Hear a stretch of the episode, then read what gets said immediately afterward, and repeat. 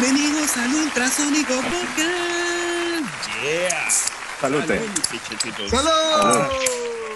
Vámonos, Qué bueno que vámonos vinieron. de nuevo. Qué bueno Qué que bueno que, está, qué bueno que estamos aquí nuevamente en, en estas eh, eh, cálidas noches de este verano, Culiche. Y acá andamos, pues, de nueva cuenta, de tercos y necios, haciéndole la tomación y haciéndole la desvelación y la fumación. Yeah. Aquí en este podcast número 71, que si este podcast, quiero que sepas, cabrón, que si este podcast fuera bruja, sería la bruja el 71. cabrón. Bien dicho, Pato. Bien dicho. Take it away.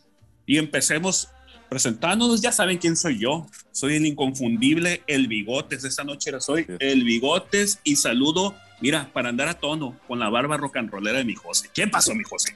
¿Qué rock and roll? Mi Choco, muy buenas noches. Te felicito, me congratulo. Gracias, gracias. De tu, de tu nuevo look citadino. Te veo que Totalmente. estás tomando una bebida azucarada. ¿Qué es? Es un Dr. Pepper Cream Soda que, que este, este sabor de cream soda creo que no es muy popular aquí en, en estos lares de Latinoamérica, pero en otros lugares donde yo he vivido es muy refrescante y rica. Ok. Bueno, saliendo de la duda, buenas noches. Un placer estar con ustedes. Episodio número 71. Ultrasónico Podcast. Estás en vivo, Miguel Gómez Llanos y Valdés. ¿Cómo estás? Buenas noches. ¿Qué tal? Buenas yo, no sé, noches, Josie. De hecho, pues, te quería pedir que describieras para nuestros amigos del pod, que es, que es en audio, este, el look que se, que se está estrenando el pato el día de hoy. Adelante, Josie. Ah, no, mira, podemos hacer un screen, eh, captura de pantalla y ahorita mismo show. nos vamos a. Ahorita, captura de pantalla y nos vamos a las redes sociales. ¿Cómo no, compa?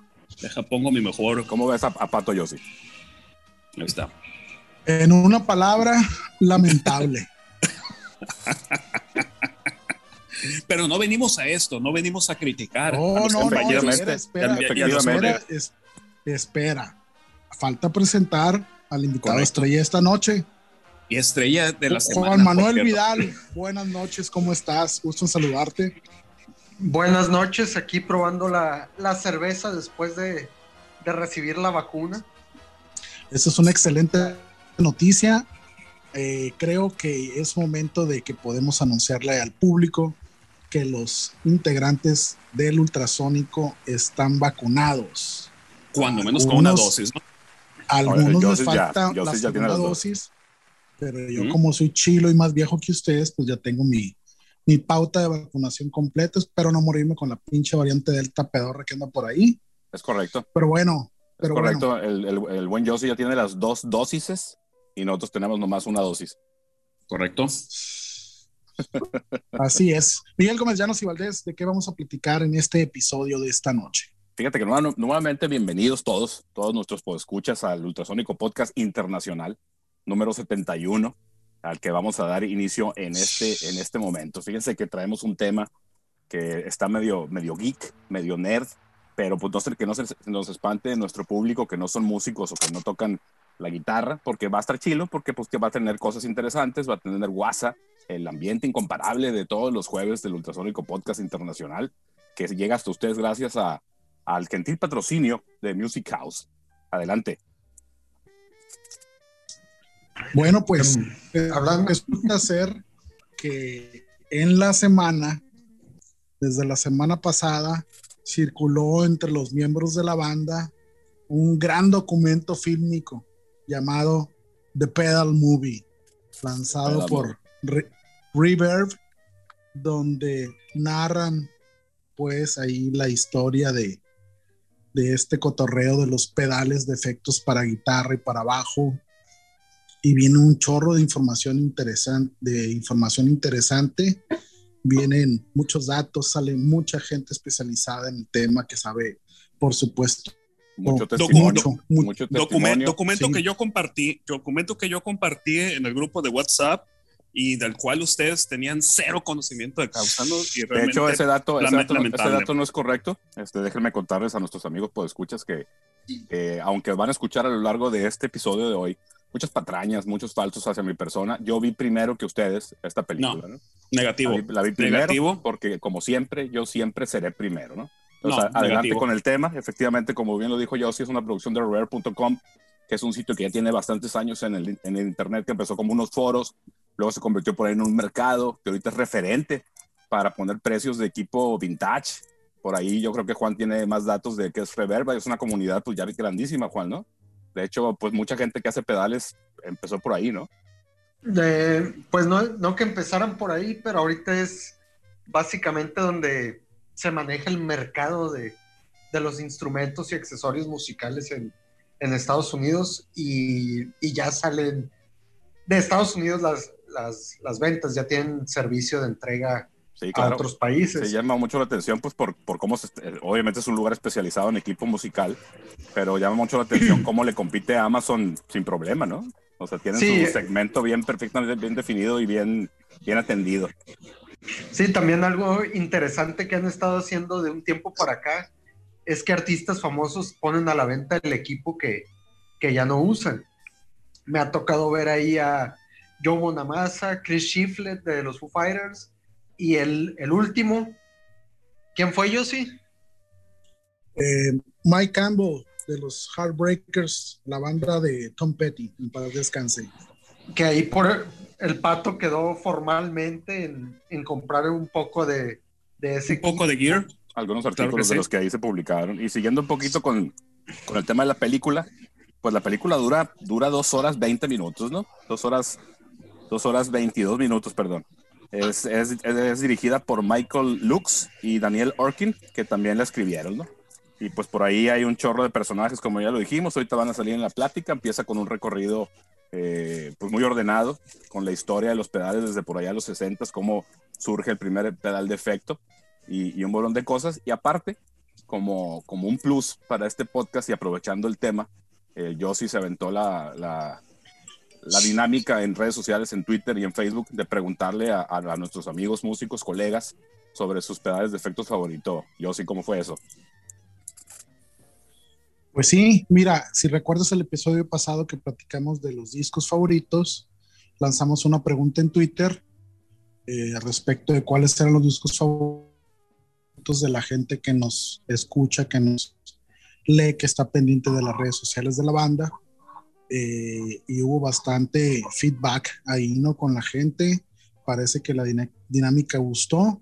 Hemos recibido comentarios positivos y se me ocurrió que podíamos repetir el ejercicio con, con este rollo de los pedales, aunque de antemano, por la cuestión de la propia especialización del tema, no iba a haber tanto feedback pero a final de cuentas sí hubo, sí hubo bastante feedback. Ahorita vamos a, a, estar mencionando en el transcurso del episodio las opiniones, los comentarios de quienes nos compartieron sus, sus pedales de batalla, sus favoritos y, y, todo este rollo, ¿no? Totalmente. Como bien dice, como bien dice Miguel, pues la película inicia eh, con un antecedente bastante peculiar respecto de la necesidad que tiene el ser humano de modificar las cosas, ¿no? Hablando de instrumentos musicales, pues en, la historia, pues eh, acuérdense que antes no había electricidad, no había electrónica, no había todo lo que hay ahorita, ¿no? Entonces eh, se van a la parte clásica, ¿no? Donde hablan pues de las guitarras, de los instrumentos hechos con los materiales que había en aquel entonces. Y el primer pedal del cual se tiene memoria en la historia musical es el pedal del pianoforte que daba un efecto de sustain. Entonces, si, si recuerdan ustedes y conocen un poquito la historia, pues antes los clavicordios no tenían ese pedal, que eran el antecedente del piano. Cuando el piano surge, ya después le ponen un alma ahí de, de metal e insertan el instrumento, las cuerdas y los elementos percutivos de las teclas y le ponen un mecanismo eh, novedoso para la época que generó controversia porque era otro sonido a partir de lo que ya se conocía y que daba un efecto de sustain, que era el, sostener las notas mientras el, pedal estaba, estaba accionado ¿no? con, los pies y, precisamente es, es como bien dicen, un pedal. Entonces el primer pedal de efectos pues se da en el piano. Sí, hay que, hay que comentar ahí que pues el primer pedal de efectos pues no era electrónico, era mecánico y se aprovechaba pues del, del, mecanismo de cómo funcionaba el piano para, para generar o, o, modificar la forma en que se producía o se conservaba o se sostenía el sonido, ¿no? Pero era mecánico, pues no era, no era nada electrónico, no era nada, nada adicional, digamos que, sino que eh, amplificaba de alguna forma pues el sonido que estaba en el propio instrumento, ¿no? Así es. Eh, conforme va avanzando la historia, pues eh, a, raíz de la llegada de, de la electricidad, pues del, del, dominio que empieza a tener la humanidad sobre la electricidad, empiezan a generarse equipos eh, necesarios para amplificar el sonido de los instrumentos, hablando de las guitarras y los bajos en particular, pues empiezan a, a, generar las pastillas que les ponen a las guitarras en aquel entonces acústicas y luego empiezan eh, a salir las primeras guitarras eléctricas. Eh, Josh Scott de GHS, que es una compañía de pedales, que tienen un, un programa bastante interesante ahí en, en, en, YouTube, en Internet, donde habla precisamente de este tema. Dice que la historia de los pedales empieza en 1931 con la guitarra eléctrica, ¿no? Entonces, a raíz de la modificación del instrumento para darle mayor volumen y presencia al instrumento ya en, un contexto de un, ensamble musical, una orquesta, empiezan a generarse pues eh, estos, estos equipos, ¿no? Hablando pues sobre todo del, de los amplificadores que eran en aquel entonces de Bulbo. Y Steve Albini, que es un productor bastante reconocido, señalaba que el primer efecto natural pues era el eco o reverb, que eran los sonidos naturales del lugar donde se toca. Eh, muchas veces se ha platicado que en el estudio, análogo sobre todo, y también digital, porque también se puede lograr, a base de micrófono se busca registrar el entorno en el cual están sonando los instrumentos, ¿no? A través de los amplificadores y puedes captar el eco o el reverb del sonido del cuarto o del espacio donde estás grabando, ¿no? Entonces, estos, estos eh, efectos naturales, pues es consecuencia de hacer sonar un instrumento amplificado. Y posteriormente... no, no, olvidemos también que el, que el reverb, yo sí, eh, aparte de que sucedía así en, poner un micrófono con, enfrente de un amplificador, una fuente de sonido en un cuarto, luego surgieron las cámaras de reverb, que era poner una bocina reproduciendo audio y micrófonos capturando el, el, sonido ambiente que provocaba esa bocina en ese espacio, eh, eh, pues un cuarto que se convirtió en un espacio acústico. Así es. y posteriormente, con la llegada precisa de los amplificadores, la tecnología en aquel entonces pues no era tan como es ahora, ¿no? Que incluso hoy en día también falla, pero a raíz del surgimiento de los amplificadores para guitarra para bajo, al tener problemas los bulbos, los tubos de los amplis, cuando estaban en mal estado, al calentarse se producía un efecto ruidoso o también a causa de una bocina rota o eh, hacían eh, girar la perilla del del tono que crea una especie de filtro en el sonido del instrumento, ¿no? Entonces, el, primer efecto para guitarra natural viene del ampli, que es un, fuzz, un fuzz natural cuando hay un, bulbo ahí en mal estado y produce un ruido, ¿no? Primero se registraba como ruido, eh, no era natural, por supuesto, pero al irse encontrando con este tipo de fallos, hubo gente que, eh, se sorprendía del, efecto que se generaba y, querían conseguirlo, ¿no? Finalmente. en, esta parte, en, esta parte, en, esta, estos primeros minutos del, del, documental, de, cuentan esta parte, ¿no? De que en realidad encontraron ese sonido por un error de la consola, ¿no? O algo así. Una falla, una falla. Una falla, ¿no? Algo se eso, ahí. Eso se va eso se da más adelante. primero, primero eran bocinas rotas, defectos del mismo bulbo, incluso saturación por volumen. Y luego sucede ese accidente en una consola de un estudio donde están grabando un bajo y pues el bajo agarra un, un sonido, pues por, por, describirlo de alguna forma, como de un sintetizador análogo, ¿no? Un crujido que le daba pues un mayor sustain y pues un tono así, pues, pues ruidosón, sucio, pues. Así, es. Entonces, a causa de esos, de esos eh, sonidos novedosos o ese ruido novedoso que era no deseable en un primer término, es hasta 1941, Juan Manuel, cuando lanzan el primer efecto para, para guitarra, diseñado específicamente para guitarra, y que fue el de Armon Trémolo.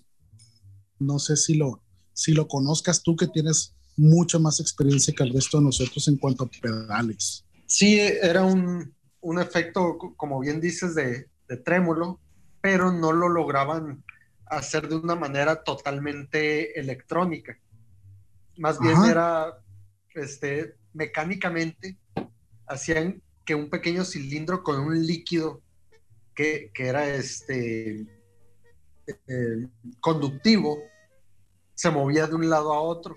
Entonces cortaba el sonido al llegar en cierto punto, enviaba el sonido a tierra, lo cortaba, regresaba y continuaba el sonido. Entonces lo, lo hacía a, la velocidad que tú quisieras, dándote el, el efecto de trémolo. Entonces realmente no era electrónico, usaba electricidad obviamente, pero era una cuestión de fluidos. Sí. Sí, era como decir conectar y desconectar un cable. Para describir un poquito los efectos que, que estamos eh, mencionando, pues el trémolo es el tan, tan, tan, tan, tan que pareciera como un delay, pero pues no es tal. Es como una onda, una onda de sonido oscilante, ¿no? Sí, es el, corte tiempo. Sí, más, más que nada en, en, volumen. Volumen, cierto, cierto, cierto. Corta el volumen, lo deja de cortar y pues se produce ese efecto de, de trémolo, ¿no? Sí, ya, ya con el tiempo electrónicamente lo que hacen es que no sean cortes abruptos, sino que pueden ser, este, eh, se me fue la palabra, que, que, van de menos a más, este, y a la velocidad. Más, más sutiles y más, no, no, no, tan, tan exagerados, no tan extremos, digamos, ¿no? Que se corta a cero, a cero el volumen. Sí, no, no, se puede cortar a la mitad o pues totalmente estables actualmente. Sí, esa, esa, esa oportunidad de, de, manejarlo, pues le daba como más musicalidad, ¿no? Así es, y no obstante que en 1941, con la llegada del trémolo de Armond, se genera el, el, primer, la llegada del primer efecto para guitarra, el mundo musical todavía seguía eh, pues a oscuras, ¿no? Respecto a este tema y la gente prefería pues el sonido del ampli, ¿no? Señalan ahí los entrevistados que es en el blues, el primer género musical donde se empieza a subir todo el volumen a los amplificadores y los amplis empiezan a, a quebrarse en el sonido a causa del, de la subida de volumen, ¿no? Esto se empieza a dar allá en Chicago, con el Chicago Blues en los años eh, 30, 40 y había también quienes realizaban cortes con una navaja en los conos de las bocinas de los amplificadores o volteaban las bocinas para, para generar un, un, sonido particular, ¿no? Ahí ponen el ejemplo de un guitarrista que se, llama, se llamaba Link Ray, que saca una canción en 1958 que se llama Rumble. Es una canción que salió en bastantes películas. Si la buscan por ahí en YouTube y, la escuchan, se van a dar cuenta que sí la, han, sí la han oído por ahí. Y esta canción pues fue prohibida en 1958 porque podía incitar a disturbios, ¿no? El sonido se, se percibía como peligroso, agresivo, eh, contestatario, ¿no? Para los cánones de, de los años 50, la, la, última parte de los años 50. Y, después viene en el 61 lo que platicaban Miguel y Pato respecto de la canción Don't Worry de, de Marty Robbins, que era un artista country que se encontraba grabando esta canción, Don't Worry, donde el bajista saca un bajo, un bajo dan electro de seis cuerdas. El bajista se llamaba Grady Martin y resultó que los transformadores de la consola estaban defectuosos. El, bajista, el bajista estaba conectado directo a la consola con, con, estos transformadores defectuosos y se da un sonido pues ahí de fuzz bastante potente le sorprende el sonido, pero les gusta. y lo dejan. Entonces, cuando sacan este tema en, en, en, en, el mundo musical de aquel entonces, nunca nadie había escuchado un sonido así, menos proveniente de un bajo. Todo el mundo tiene la idea que el bajo pues, suena grave, profundo, presente, un tantito al fondo. De, hecho, no, de hecho no sabían. Te preguntaban que sí que era porque no sabían que era el bajo, ¿no? En efecto, mucha gente hablaba para preguntar, bueno, ¿qué, ¿qué, fue lo que sucedió aquí? Entonces, esta fue, Don't Worry, la primera canción en la historia de la música con fuzz, que viene de una consola con un transformador defectuoso, pero es la primera canción que sale con fuzz, ¿no? Esto se da en el mundo del country, no en el rock, en el country. Ahí fue donde sucede. Aquí es oportuno mencionar. Este descubrimiento. Es oportuno mencionar que muchos de los efectos, y ahorita lo vamos a mencionar con los que vienen, eh, son eh, accidentes felices, ¿no? Cosas que no están planeadas, que pasaron por una falla, que nadie lo esperaba, y, y, entonces a raíz de la falla luego dicen, pues, ¿qué falló? Y encuentran la falla, y entonces ya encuentran la forma de manipular esa falla para que el efecto, pues, sea mejor, sea controlable, sea, este, usarlo cuando tú quieras, no porque el aparato falló, y, y cosas así. Adelante, yo sí. Pues sí, a raíz de esta, de esta canción de la que platicábamos, los ingenieros de sonido del estudio, eh, intrigados por, por, el, por, el, efecto generado por la consola, deciden investigar y, y, y diseñan un primer pedal. Había un, un, ingeniero que se llamaba Ravis Hobbs, que fue el diseñador del primer fuzz, eh, quedándose con el nombre de Maestro Fustón, Maestro EZ1 Fustón lanzado en 1962. Una maravilla. Eh, así es. Eh, al principio señalan ahí en el, en el, documental este que nadie lo quería, pero en, el 1965, tres años después, los Rolling Stones graban la ya famosa canción de Satisfaction, donde eh, a falta de tener los Stones en el estudio a un ensamble de, de vientos, Keith Richards decide usar este efecto para darle una connotación distinta a la línea, queriendo asemejarla o que se pareciera a, líneas de, instrumentos de viento, ¿no? Un trombón, un, sax, una cosa así. Una trompeta.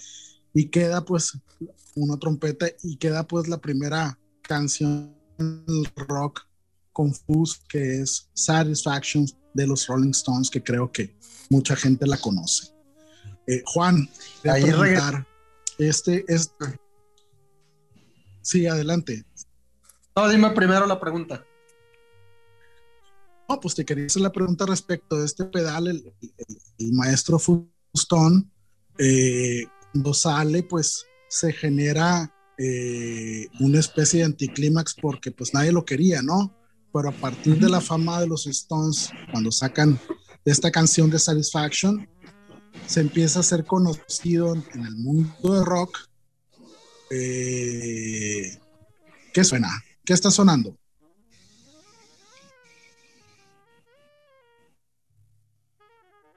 Bueno, continuamos. A partir del, 65, los Stones con Satisfaction sacan dentro del mundo del rock una, una canción ya en, en, el género, con un efecto en la guitarra, y esto pues genera una pandemia, ¿no? De preguntas de los, de los demás eh, guitarristas de la época. Eh, y todo el mundo quiere el pedal, ¿no? Entonces se empieza a vender como loco.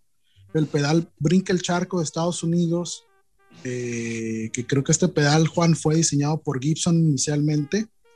Big Flick, un guitarrista muy famoso que es el que hace la guitarra en el tema de, de James Bond, que ha grabado incontables temas con mucha gente, le lleva a Gary Purst, un maestro fustón, pidiendo que hicieran algo con más sustain, con un sustain más largo, eh, generándose así lo que se conoce como el Tom Bender. Y lo sacan a la venta en 1965 por la compañía Sola Sound. Este, este pedal eh, lo compran los guitarristas ingleses Jimmy Page, Pete Townsend, etc. Y en 1966 sale la segunda versión, el Tom Bender MK2. con un circuito de tres transistores, eh, siendo notoriamente usado por Jimmy Page en el disco debut de Led Zeppelin. Ahí pueden escuchar el efecto. Y después se creó una versión, muchas versiones, por ejemplo, para Marshall, eh, llamada Supafus, también estaba el Roto Sound, el Bar, eh, Barnes Mules, el Hornby Skews, dependiendo del fabricante o importador, ese era el nombre que le daban al efecto, ¿no? Este, este efecto pues es muy, muy, muy importante porque son los que dieron vida a lo que se conoce como el solo de la guitarra. A partir de este, de este efecto del Tom Bender y del maestro Fuso, la combinación de, de, de los dos pedales, empiezan a presentarse en, en, en, las canciones de rock los solos de guitarra.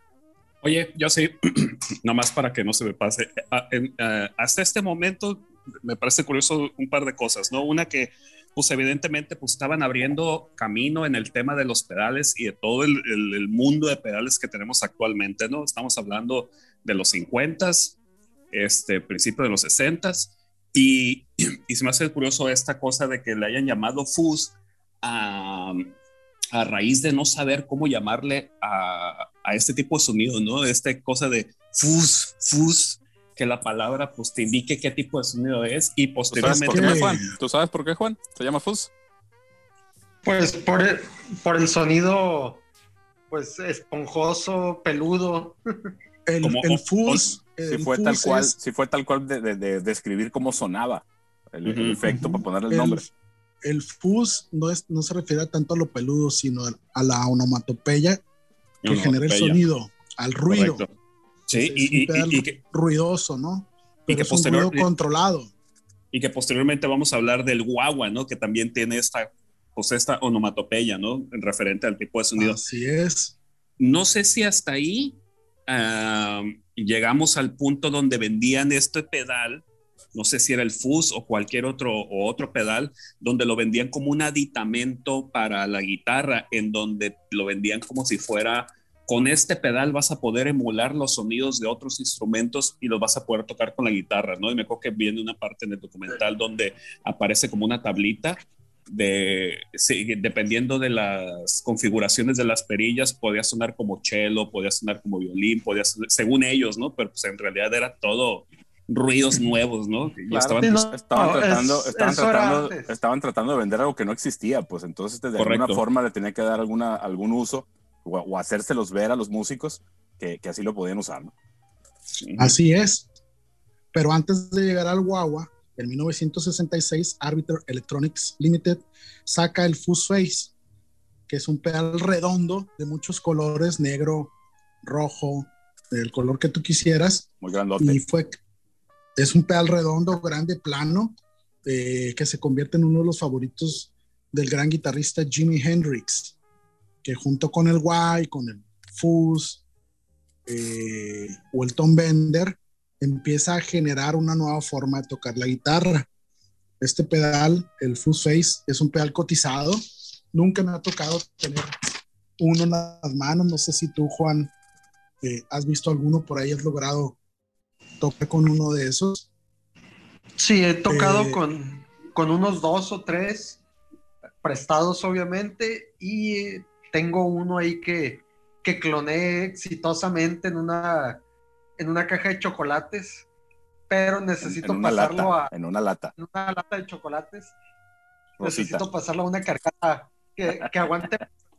Una que aguante el, el, el, peso del pie. Adelante. Sí. Este, Así es. Y pues el, el sonido del, del Fuzz Face es, digamos que un poco más grave que el, que el Tom Bender. Todos los Fuzz parten de, de donde mismo, del, del maestro de, de, de, Gibson, que curiosamente este era lo que, lo que mencionaba ahorita el pato de que no sabían cómo comercializarlo. Entonces lo querían para, para sonidos de, de, aliento en lugar de buscar un público joven que, que, que, le, que quisiera este, algo nuevo.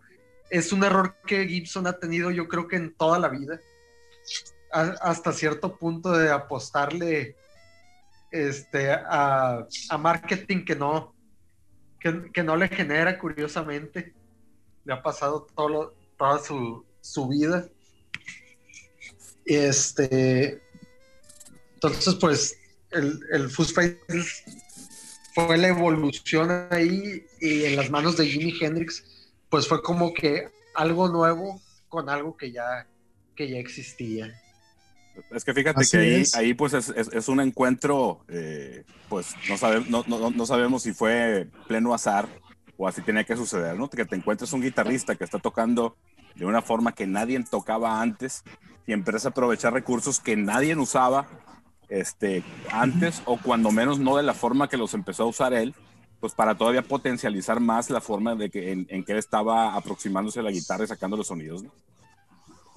Así es, pues es precisamente en el 66 donde sale el Fuzz Face y a partir de ahí sucede algo bien, bien interesante, me pareció muy interesante a mí, eh, que menciona en el documental, que es que estos guitarristas, grandes guitarristas como Jimmy Page, Jimi Hendrix, Pete Townsend, el güey de los Kings, etcétera, guitarristas ingleses, eh, pedían que sus pedales se modificaran porque resulta que estos pedales eh, suenan tan únicos porque la parte que impulsa el circuito es muy mala, puesto que utilizaban transistores de germanio, que es muy inestable, ¿no? Que eran los primeros componentes electrónicos que se generaron para radio y, y, televisión de aquellos entonces.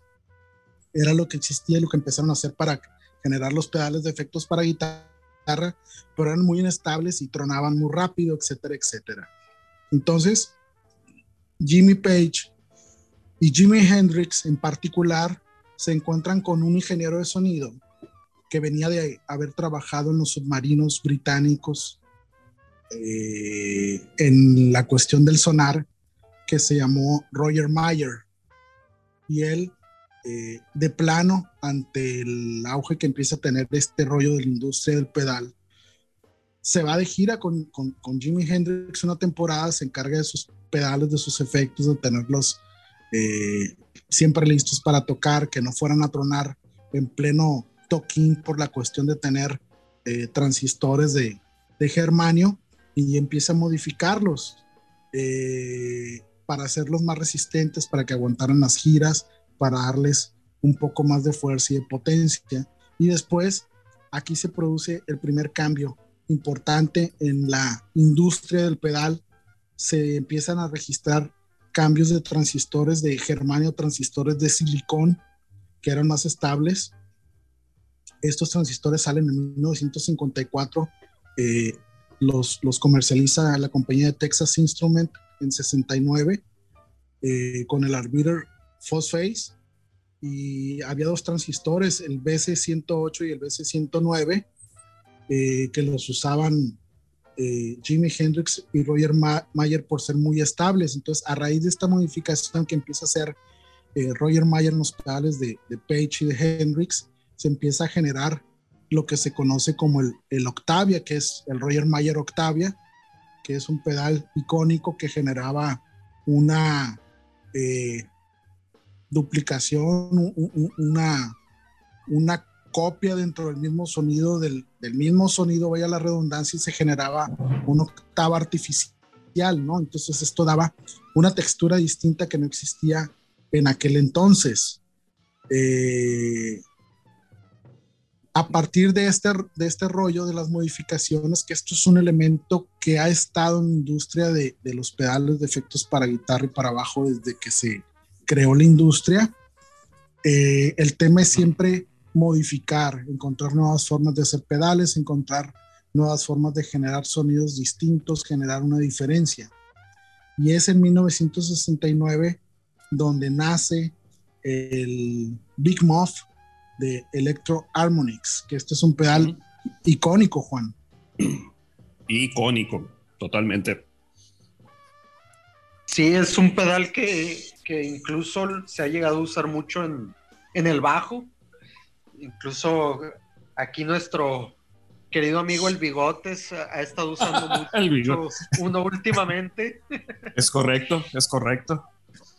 Sí, que, que ahorita llegaré, llegaré a, compartir mis experiencias con los pedales, pero pues Adelante, tú dile el Big Buff. Que, realmente pues, me llamó, me llamó mucho la este, atención. Eh, me llamó mucho la atención. Yo, lo, pues tengo, tenemos de conocernos en, el, en la banda, aquí los cuatro presentes, pues San Miguel de los noventas, pero a ti, a, a Juan Manuel y al Yossi, pues creo que los conozco desde hace como 15 años. Y este, y son grandes entusiastas del, del, tema de los pedales, ¿no? Y me llamó mucho la atención que, que me hubiera gustado mucho haber visto este documental eh, juntos con unas cervecitas de por medio, porque sí estuve viendo como el meme ese de, de, Leonardo DiCaprio de, de, Once Upon a Time in Hollywood, donde está apuntando la televisión.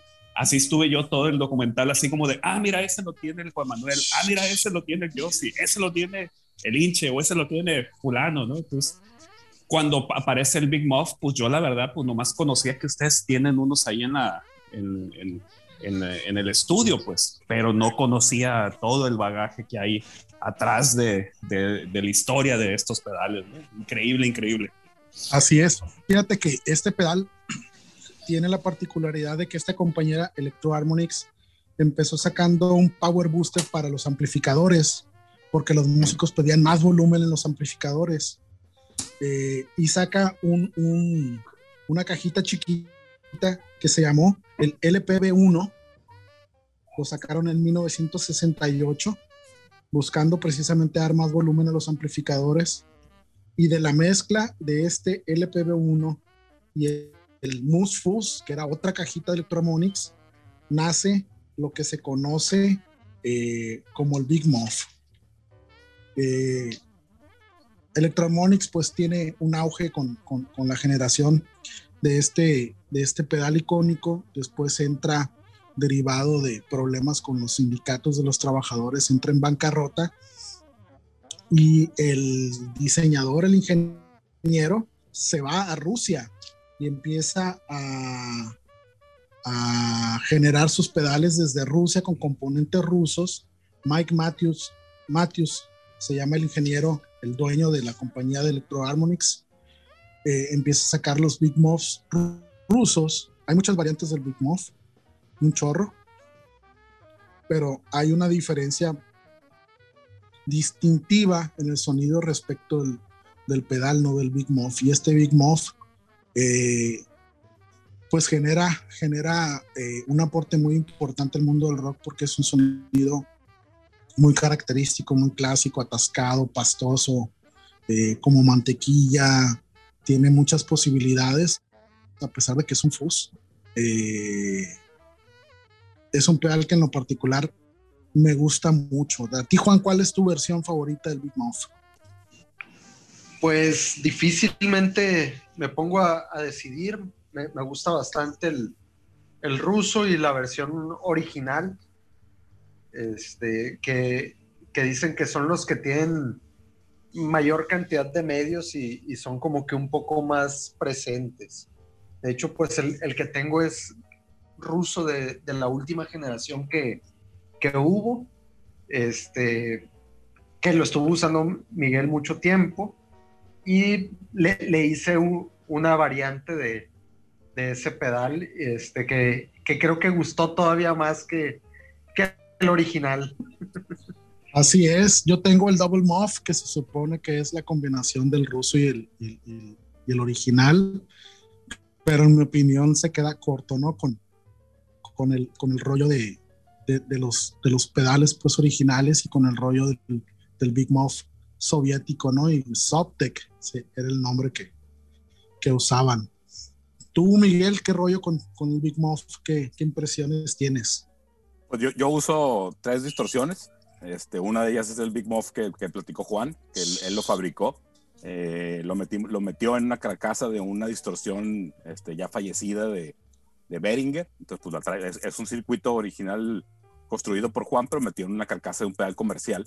Y, pues desde que me lo, desde que hizo favor de, de, fabricarlo y enseñármelo, pues no ha salido de mi pedal board y es una de mis distorsiones eh, principales, ¿no? Con esa toco Dragster, por ejemplo por ejemplo. Así es. Así es. ¿Y tú, Pato, has usado el Big Muff? No sé cuál usé, fíjate, este, como les, bueno, yo la verdad soy muy ajeno al tema de los pedales y lo saben, ¿no? Yo siempre he tocado directo de, Mira, de el, a la el- consola. el Big. Muff ruso es negro, güey. Entonces, eh, Es- ¿cuál has usado, Pato? ¿Cuál usé? KDC? Es que el KDC me prestó Es un- que un- es, es- el, el Big Muff ruso es Ese- negro, güey. Color negro. Sí. ¿Cuál has usado, Pato?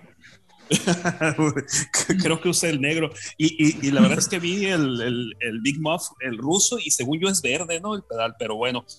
Este, no. eh, ahora en la pandemia, a principios de año, dije al KDC, dije, oye, pues quiero empezar a experimentar este mundo de los pedales, ¿no?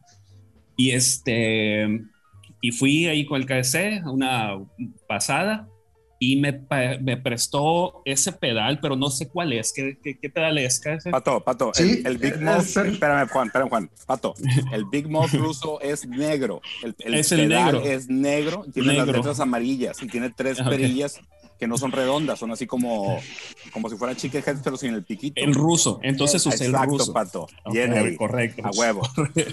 Correcto. que, que, que, que, que muy curioso porque hace cuenta que lo que yo le decía al que ese era como de, yo soy, como soy muy ajeno al tema de los pedales, pues a mí distinguir entre eh, eh, fuzz y, overdrive y delay y todo eso, pues para mí son sonidos que di- distorsionados completamente, ¿no?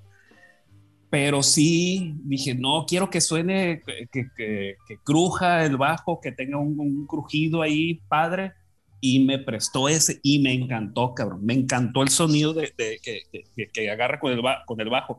Porque otra cosa que yo no había terminado de, de entender bien aquí era que, según yo, en mi cabecita loca, había pedales para bajo y había pedales para guitarra, pues. Y en este documental, pues ya me quedó claro que no, o sea, existen pedales para modificar el sonido, ya sea del bajo de la guitarra, pues. ¿sí? Existen, existen modelos para abajo, pero es una cuestión más de marketing y vamos pensando que esos pedales traen cierto ajuste para las frecuencias este, características del bajo eléctrico, ¿no? Vamos pensando por ahí, pero puedes usar cualquier pedal en el bajo, ¿no? Cualquiera. Cor- Así correcto. es. Y, Y y a aprovechando- partir de este... Eh, Adelante, Pato, adelante. No, Adelante, y, a- y a partir de este préstamo, este préstamo que me, que me, que me hizo el KDC, se ofreció a construir un Big Muff, pues, él con sus, con sus Claro. manitas santas, ¿no? Entonces, Déjame ahorita... aprovechar, lo- déjame sí. aprovechar lo que acabas de decir tú, eh, eso de que decías que no tengo idea de los efectos y eso. Ujú. Pues yo, yo creo que por ahí empezó todo el mundo, Pato. Eh, en, en- probabas un pedal de efecto porque lo, porque lo tenías en la- en- de alguna forma, alguien te lo prestaba, tenías oportunidad de probarlo. Eh, quizá compraste compraste un pedal, este, por allá yo creo que todos empezamos por ahí comprando un pedal de distorsión, que era el efecto que todo el mundo quería por allá en los eh, 80s, 90s. Eh, y, y, pues obviamente ya que entras al mundo de los pedales empiezas a ver que hay más pedales, ¿no? Entonces ya empiezas a querer saber qué fregados hacen los demás pedales. Y lo padre de los pedales, y a lo mejor me estoy adelantando un poquito aquí en la conversación, es cómo el efecto que te dan te hacen tocar de una forma diferente, ¿no? Entonces llega un momento que, que ya que conoces eh, de alguna forma los efectos, tú ya puedes visualizar que si quieres lograr cierto tipo de sonido, cierto tipo de efecto para cierta parte de una canción, este, ya sabes qué efectos vas a usar, ¿no? O qué combinación de efectos, pero bueno, eso lo dejamos para más adelantito. Ahorita Claro. ya hablamos en buena medida del principio de esta gran película, Pedal Movie, muy recomendada. Esperemos que la puedan ver por ahí. Está en Google Play, está en iTunes y pues en otros medios. Ahorita acaba de comentar yo sí antes de entrar al podcast que está completa en YouTube. Aprovechen antes de que la tumben. Veanla por ahí. Y yo creo que es buen momento, yo sí, para de pegarle un llegue a las participaciones de nuestros colegas. ¿Cómo ves? Claro que sí. Eh, Vamos. Pues hicimos, hicimos la pregunta en redes sociales, en Twitter, en Facebook, en la página del Culichi Rock Army para los músicos locales.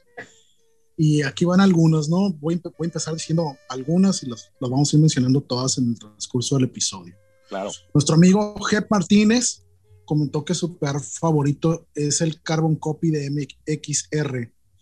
Le gusta su diseño sencillo, le parece bonito, brillante, tiene buena gama de sonidos y colores que se pueden sacarle el sonido.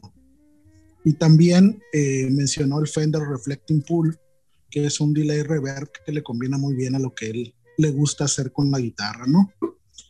Leonel Vázquez, eh, músico de la localidad, bajista, señala que él usa un Foss de Behringer. El Foss que fue el primer pedal de efectos en la historia de la industria, sigue teniendo grandes, grandes eh, acogidas entre los músicos. no deja de, de, existir en las pedaleras, todo el mundo tiene un Foss. Claro. Déjame hacer un input ahí, déjame hacer un input ahí con los pedales Behringer. Fíjate que por el tema de que son de plástico y que venían en un paquete así como enmicados, digamos, este, y costaban muy baratos, ahí hay un, un, gran error por ahí, ¿no? Porque mucha gente los hace menos precisamente por ese par de características de que son muy accesibles y son de plástico, ¿no? Entonces, por ahí hablan de que muchos pedales Behringer son prácticamente pedales Boss, ¿no? Cuando menos el sonido en buena medida te lo dan por una fracción del precio. Y precisamente el, cuate de JHS Pedales, cuando ha hecho varios eh, de sus episodios hablando de los pedales Behringer, eh, se chotea mucho esa crítica de que son de plástico y que supuestamente no aguantan. Y él diciendo que es un cuate como de dos metros y que pesa pues por ahí algo, dice que ha usado pedales Behringer y en la vida se le ha roto uno, ¿no?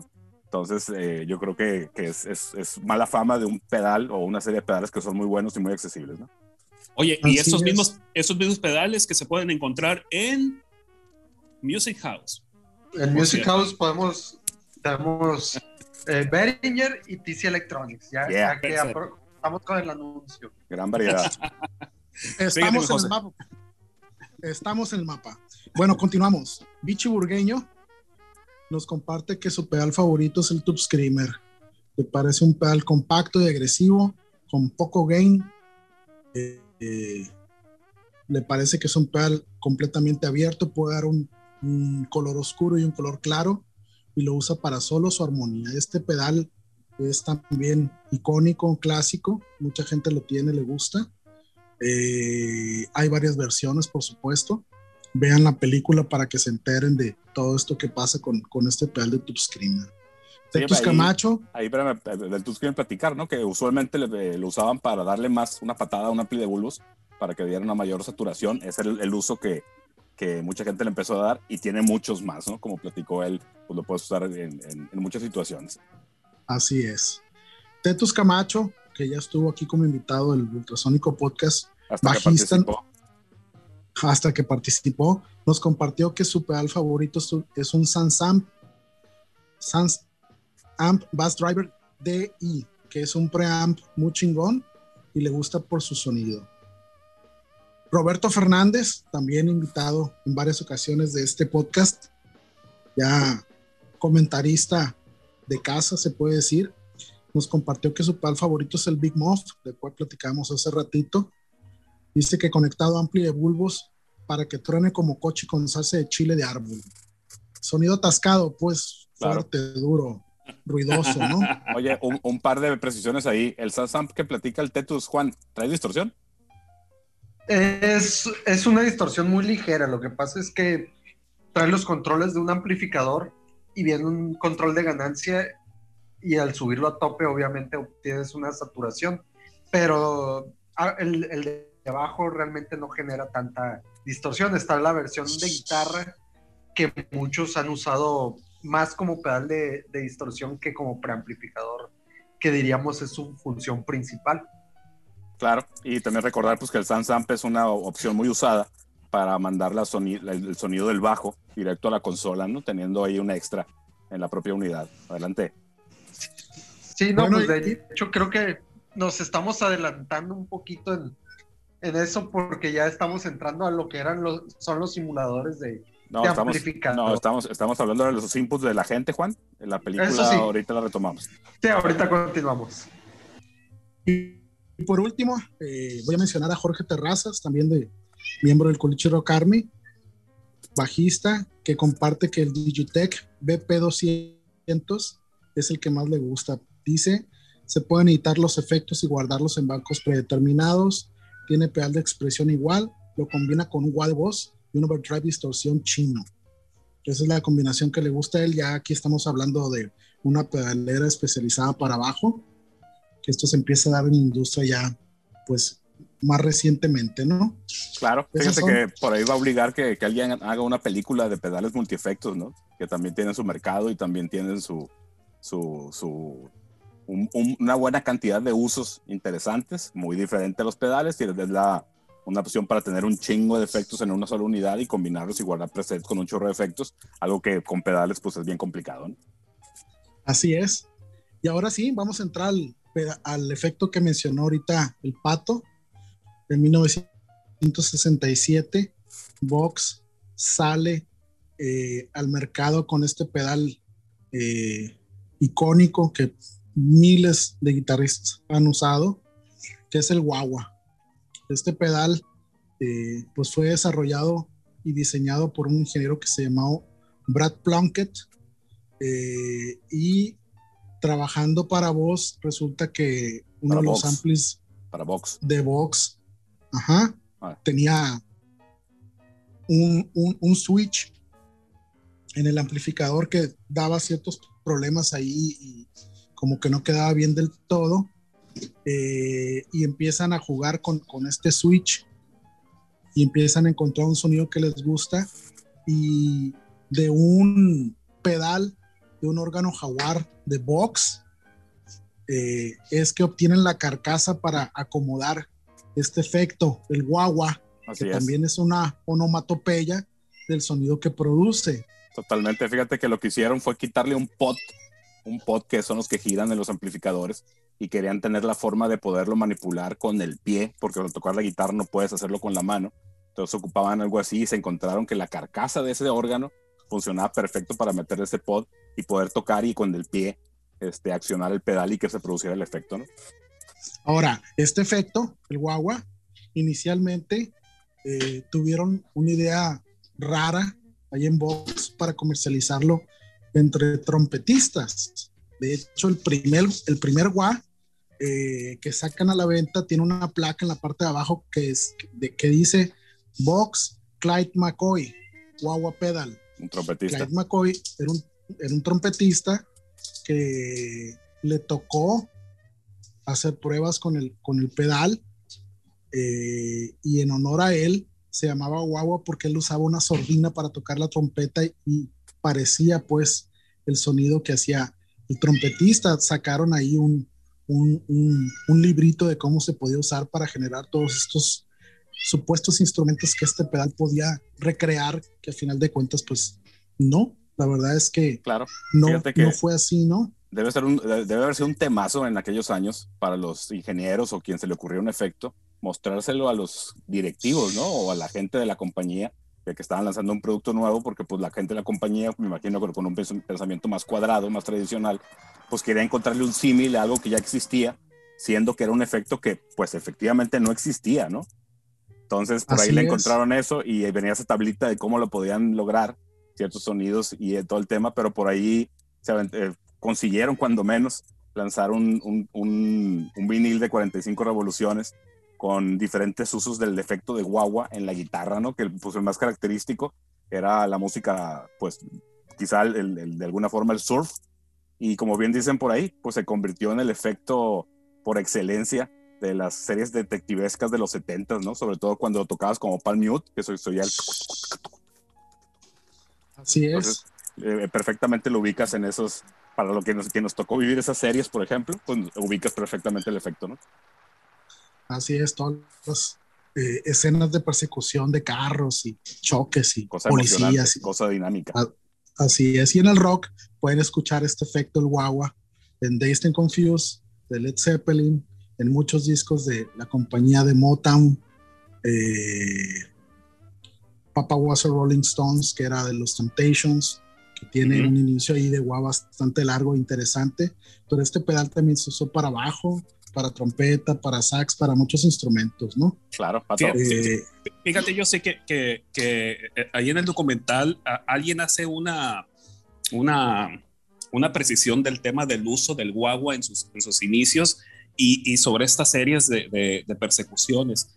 Y dice uno de los guitarristas que, que entrevistan por ahí, dice eh, que usaban este efecto a manera de generar en la guitarra un efecto como de percusión. En lugar tanto de, de, colorear el sonido, era de como, como si fuera jugar con la guitarra y convertirla en un instrumento como de percusión. Y, es, y esa parte, pues son del, tipo de, de, resultados que evidentemente, pues no, no estaban programados, ¿no? La gente le dieron un sonido y la gente lo empezó a usar, los músicos lo empezaron a usar a, como ellos eh, eh, se les acomodara mejor, ¿no? Pero eh, se me hizo muy curioso que empezaron como a, a decir, ah, podemos hacer un, un, un, ejercicio de sonido percutivo, de ritmo en la guitarra, más que, más que de modificar el sonido de la melodía, ¿no? Entonces tuvo curioso cómo, cómo resultó en eso, ¿no? Sí, fíjate que en, en, buena medida en, todo el marketing de los pedales estos que surgieron en los 60, 70, eh, las compañías cometían ese error de quererle decir a, a, los músicos cómo lo tenían que usar, ¿no? Cuando obviamente el músico al tenerlo en sus manos, pues lo iba a usar como se le diera la gana, ¿no? Curiosamente, en, la película se les pasó ahí un, truco con el wah usado por David Gilmour. La única persona que lo ha usado de esa manera, que resulta que un wah si lo conectas al revés, al, ponerlo en cierta posición hace un sonido de gaviota. Entonces los wah de David Gilmour estaban modificados con un switch de que lo podía usar normal o, o volteaba internamente los, la entrada y la salida y daba ese sonido de, de gaviota que podemos oír sobre todo en el The World. Oye, que, que, que, esa, que esa parte está bien interesante dentro del documental, ¿no? Porque uno, uno pensaría que si te dan un pedal, pues usas el sonido que, que te genera totalmente, pero hablan mucho de, por ejemplo, en el caso de, de, Jimi Hendrix, que tenían este ingeniero que mantenía, que lo llevaban a la gira nada más para mantener eh, los pedales al fregazo, pues de la manera en que se, acababan los, los, los, pedales y pues se lo llevaban de gira nada más pues para que siempre eh, terminando la tocada o el otro día pues los abría, revisaba, cambiaba piezas, los volvía a dejar y era, el, el, era la chamba del vato. Pero este ejercicio de modificación de pedales, de cómo venían, eh, fue un ejercicio recurrente, ¿no? En, los inicios de, en los inicios de los pedales, ¿no? Y todavía, Pato sí, lo que pasa es que el, guitarrista promedio siempre está buscando algo más, quiere algo más. Correcto. Eh, quiere lograr algo que, alguien más no haya hecho. Entonces, eh, esa queda de sonidos nuevos, pues es interminable.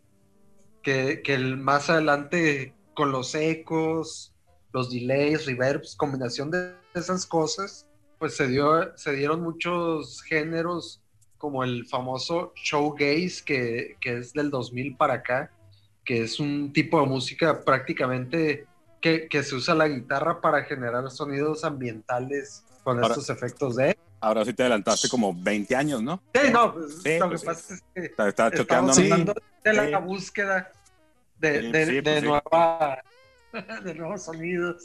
resulta complicado respetar la cronología, ¿no? Porque de un pedal saltas a otro como si nada y vamos, vamos siendo relajados, ¿no? Vamos retomando un poquito los comentarios de la película.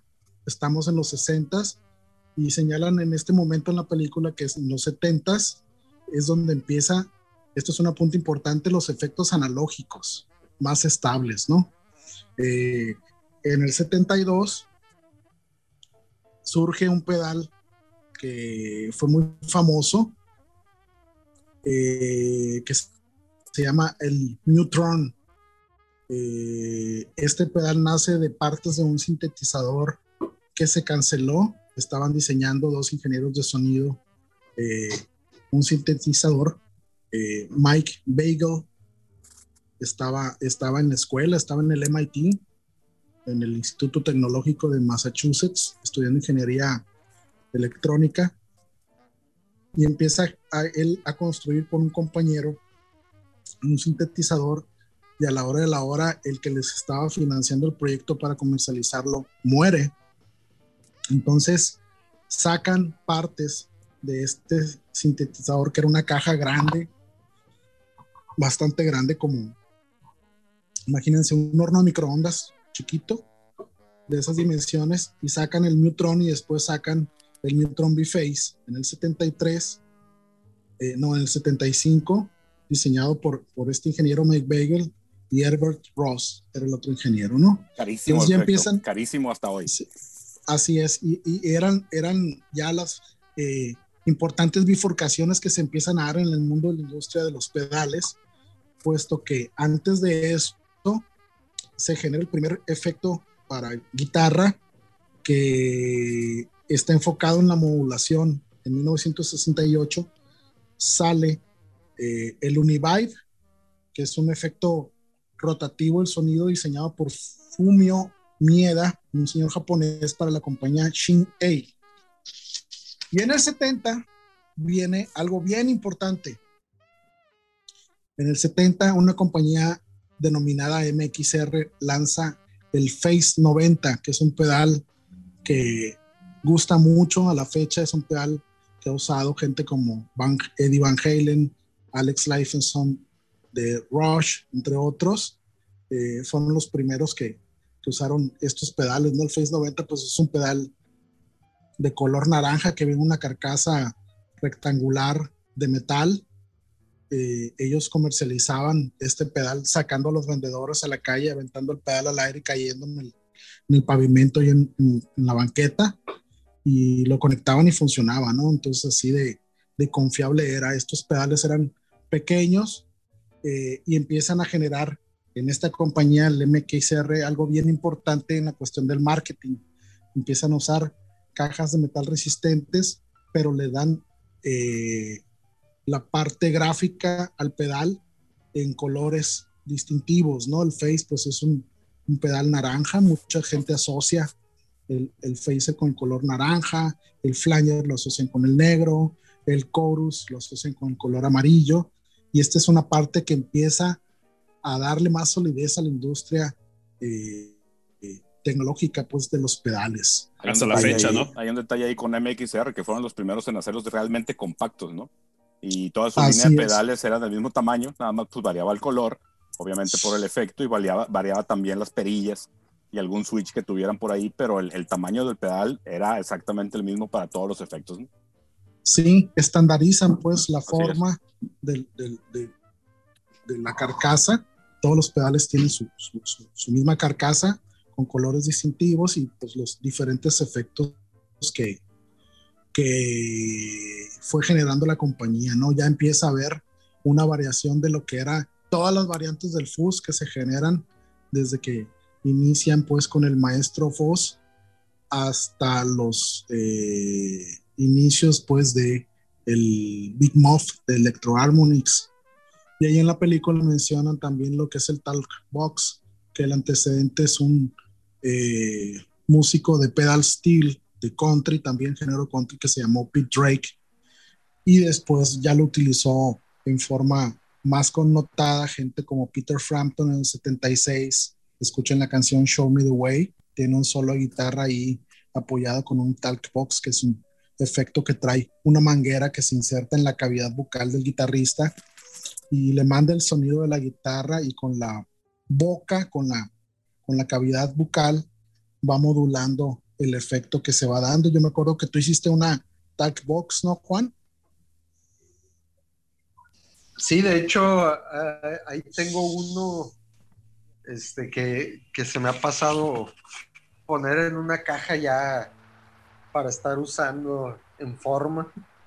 Este, es un efecto que, que me gusta bastante, precisamente este, por, por, haber estado escuchando Peter Frampton, que es bastante influencia para mí, sobre todo pues que me llama la atención eso de, de construir efectos y, y, un tal box era algo que, que, no me podía faltar.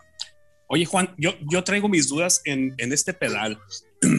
Como evidentemente nunca he tenido uno enfrente de mí, yo veo que traen como la manguerita y se lo ponen aquí a un lado de, en, el, en el cachete, pero esa manguera que, una, está conectado a un micrófono en, la, en el pedal o le soplan o hace o cómo mm. o, o, o, nomás canta no es un y... pedal en sí ya lo expliqué ahí te va es, es un amplificador uh -huh. este, y en lugar de salir a una bocina normal sale a una bocina de agudos donde los agudos, este, pues la salida es muy pequeña, entonces ahí le conectan una manguera y el sonido amplificado llega a través de la manguera a tu boca. Entonces el volumen no es, no es tanto, es un poco más fuerte de como uno suele hablar. Entonces, para reamplificarlo en vivo, tienes que poner la manguera junto a un micrófono para que el resto del público te, te escuche. Pues, a ver, otra vez. Entonces, el sonido sale de la manguera a la boca del güey. El sonido sale de la manguera a la boca del güey. Y tú ah, con la boca, al moverla, modulas. Pero tu oh, boca es la que manda el sonido al micrófono, Pato. Ah, fíjate, yo, yo, yo, yo, yo siempre tuve la idea de que la manguera captaba el sonido de lo que eh, pues el guitarrista cantaba, pues. Y, y al final se, mezcla, se, mezclaba ah, el sonido que salía de esa bocina aguda que dice Juan con si hablabas como, como Richie Zambora en, en Living on a Prayer, pues así tal cual. Órale, entonces el, el, el, camino es distinto. Bien, el sonido viene del pedal por la manguera, termina en tu boca, tu boca termina siendo la caja de resonancia y lo que capta el sonido es el micrófono en donde estás cantando, ¿verdad? Totalmente. Órale, fíjate, no, no, me sabía ese dato. Totalmente. Interesante. Eh, escucha, el episodio y te das cuenta que lo expliqué. ok, sorry, sorry, es que bueno. Eh, ahorita me tuve que parar. Ahora, como anécdota, eh, anexa a este rollo del, del box quiero mencionar que cuando conocimos a Juan Manuel, llegó a nuestro cuarto ensayo a vendernos precisamente un Talkbox, a ver si nos gustaba, y llegó con el circuito eh, que lo traía dentro de una caja de zapatos. No, fue al revés, fue al revés. Este, llevaba, yo, yo contacté a Juan por los difuntos foros de rocksinaloa.com porque queríamos un preamplificador que nos ayudara a tener mayor ganancia al, momento de meter señales a la Audigi para grabar. Y el Juan llegó con todo lo que hacía, ¿no? Incluido el Toolbox, este, con una caja ahí con, con cinta canela, si mal no recuerdo, que pensamos que era otra cosa. Este, y pues cuando ya vimos que era, pues dijimos, wow. Así es que, por cierto, fuera de ese día que nos mostró su Talkbox, eh, ya no hemos visto ese efecto, ¿no? Yo pienso que es hora de que Juan le encuentre un mejor. No, hombre. Pues que lo vuelva a hacer. No, ya, ya tengo uno ahí, nada más me falta, digamos, que darle detalles este, visuales, pero pues se va a usar ya que, que todo esto se normalice y volvamos a los. Dale, avancemos, avancemos. Muy bien, pues eh, siguiendo con la, con la mención de la película de Pedal Movie, en este momento en los 70 empiezan a generarse cosas nuevas, ¿no? Desde la llegada del, del microchip, el Bucket Brigade chip, que se usa para sintetizadores. La compañía Roland lo empieza a usar para amplificadores, en concreto el JC120, el ampli favorito de Miguel Gómez Llanos, aquí presente, para que sonara como un ampli rotativo, ¿no? Un sonido muy particular. Y después lo usan en un pedal voz es el que lo mete en el, en el chorus CE-1, que es un pedal eh, bastante conocido, que fue lanzado en el 76. Y el, el, el, el chip es el microchip del Bucket Brigade, se usa en este caso para imitar el eco de una cinta, lo que se conoce como el tape echo, que es un efecto de estudio. Totalmente. de hecho, eh, aquí vengo con un input importante por ahí sabe, sale Steve Albini, un personaje muy importante en la música alternativa de los 90 y hasta la fecha, hablando de que la innovación realmente salió de los estudios de grabación, ¿no? Entonces muchas de las cosas que luego recrearon o que buscaron recrear los fabricantes de pedales eran cosas que sucedían en el estudio y era una forma de que alguien se lo pudiera llevar a su casa. También ahorita quería comentar, se me pasó ahorita eh, eh de, una década ahí, eh, pues tomemos en cuenta que las compañías de instrumentos y de equipo musical no estaban buscando al músico de casa como, como, como habemos tantos hoy, ¿no? Entonces, obviamente por eso la mercadotecnia estaba enfocada a los profesionales de la música, a la gente de la industria, a la gente de los estudios de grabación, y yo creo que por eso en buena medida la mercadotecnia era, de esa forma, ¿no? Pero eh, así lo dice el Steve Albini, que mucha de la innovación de efectos de sonido salieron, iniciaron en un estudio de grabación y lo retomaron la gente que hizo pedales para esos efectos, poderlos llevar a un entorno del guitarrista, digamos, o a un entorno del escenario en vivo, ¿no? Así es. Este, este chip también se usó en el Ecoplex, el EP4, que producía un slap echo y posteriormente dio origen al famosísimo Memory Man de Electro Harmonix lanzado en 76, en 1976, que lo lanzan como una línea de delay ecoanáloga de estado sólido así dice la carcasa del Memory Man, en inglés. Totalmente. Eh, ya empieza a haber un desarrollo más, más notable, más variado, ya además de los fuzz, del, del, ruido original ya hecho pedal como efecto, empiezan a haber efectos de modulación y empieza a haber ya en, en carcasas pequeñas efectos de estudio que se usaban únicamente en los estudios, como es precisamente el tape echo y el slap echo, ¿no? Posteriormente, en los 70 también aparece Voz, que es una compañía derivada de Roland que se enfocó en pedales para guitarra con carcasa de acero, que es muy distintiva la forma. Había otros más grandes en carcasas más grandes, planitos, que son muy cotizados ahora, pues ya son vintage. Y los, y los, y los eh, diseños distintivos, ¿no?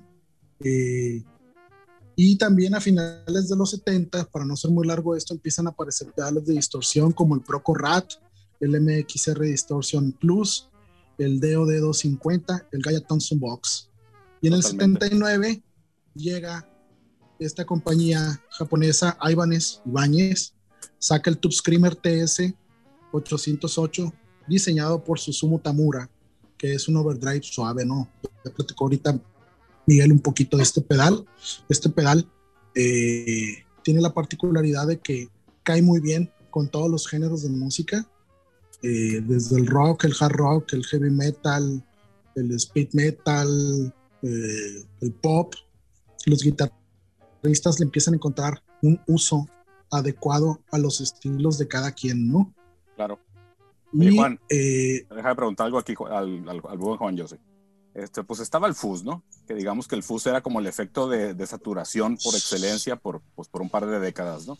Entonces, cuando llega la distorsión, ¿cuál es la diferencia? ¿Cuál es la diferencia que tú puedes ver? No, no, no me platiques de componentes ni nada, platícame de sonido, platícame de, de carácter o de la esencia que lo hace diferente una, un pedal de distorsión a un fuzz.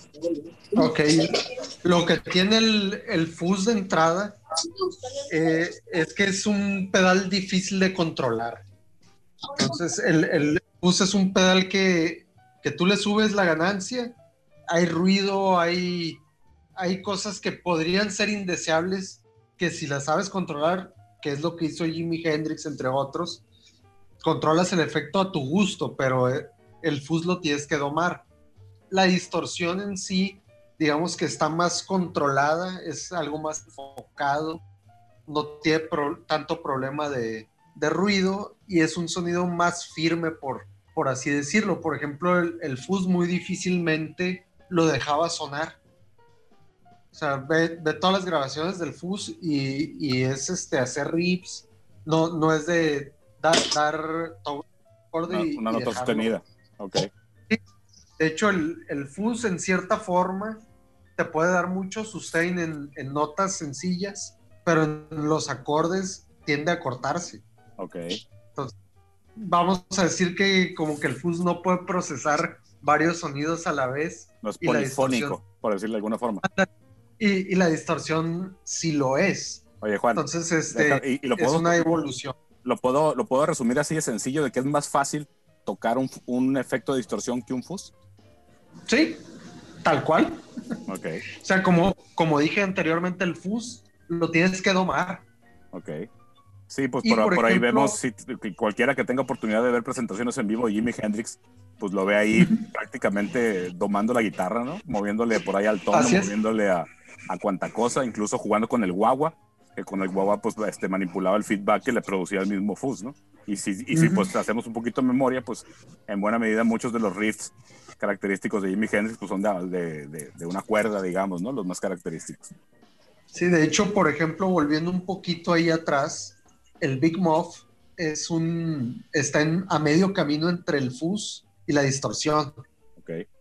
Este, te da mucho de lo que es el fuzz, pero es muy controlable, similar a lo que es la, la distorsión. También algo que no explicaron ahí es que el, al fuzz no le puedes poner eh, no lo puedes eh, combinar con muchos pedales. Okay. Si le pones un pedal atrás, incluso aunque esté apagado el pedal, afecta cómo va, va, cómo fluye la señal. El, fuzz, ya, que lo activas. Y, un pedal de distorsión, no, puedes ponerle mil cosas atrás y va a seguir sonando como se supone que debe sonar. Totalmente. Y fíjate, pues ahorita ya, como bien platicó Yossi, pues los 70s, yo creo que fue bien definitivo para todo este tema de los efectos y la industria de los pedales de guitarra. Y antes de entrar a los odiosos 80s, que pues por ahí comparte este, esta película, no es la excepción, de cómo pues e, e, es como un, son como 10 años, que es un, un lapso ahí en el mundo donde todo cambia, nadie sabe por qué, y salen muchas cosas que al final del, del, del, del día o o incluso hoy o, cinco años después, en los noventas, pues nadie usaba ese equipo que salió en los ochentas, ¿no? Pero bueno, vamos con, con más inputs de, de, la gente de redes sociales, Josie. Claro que sí.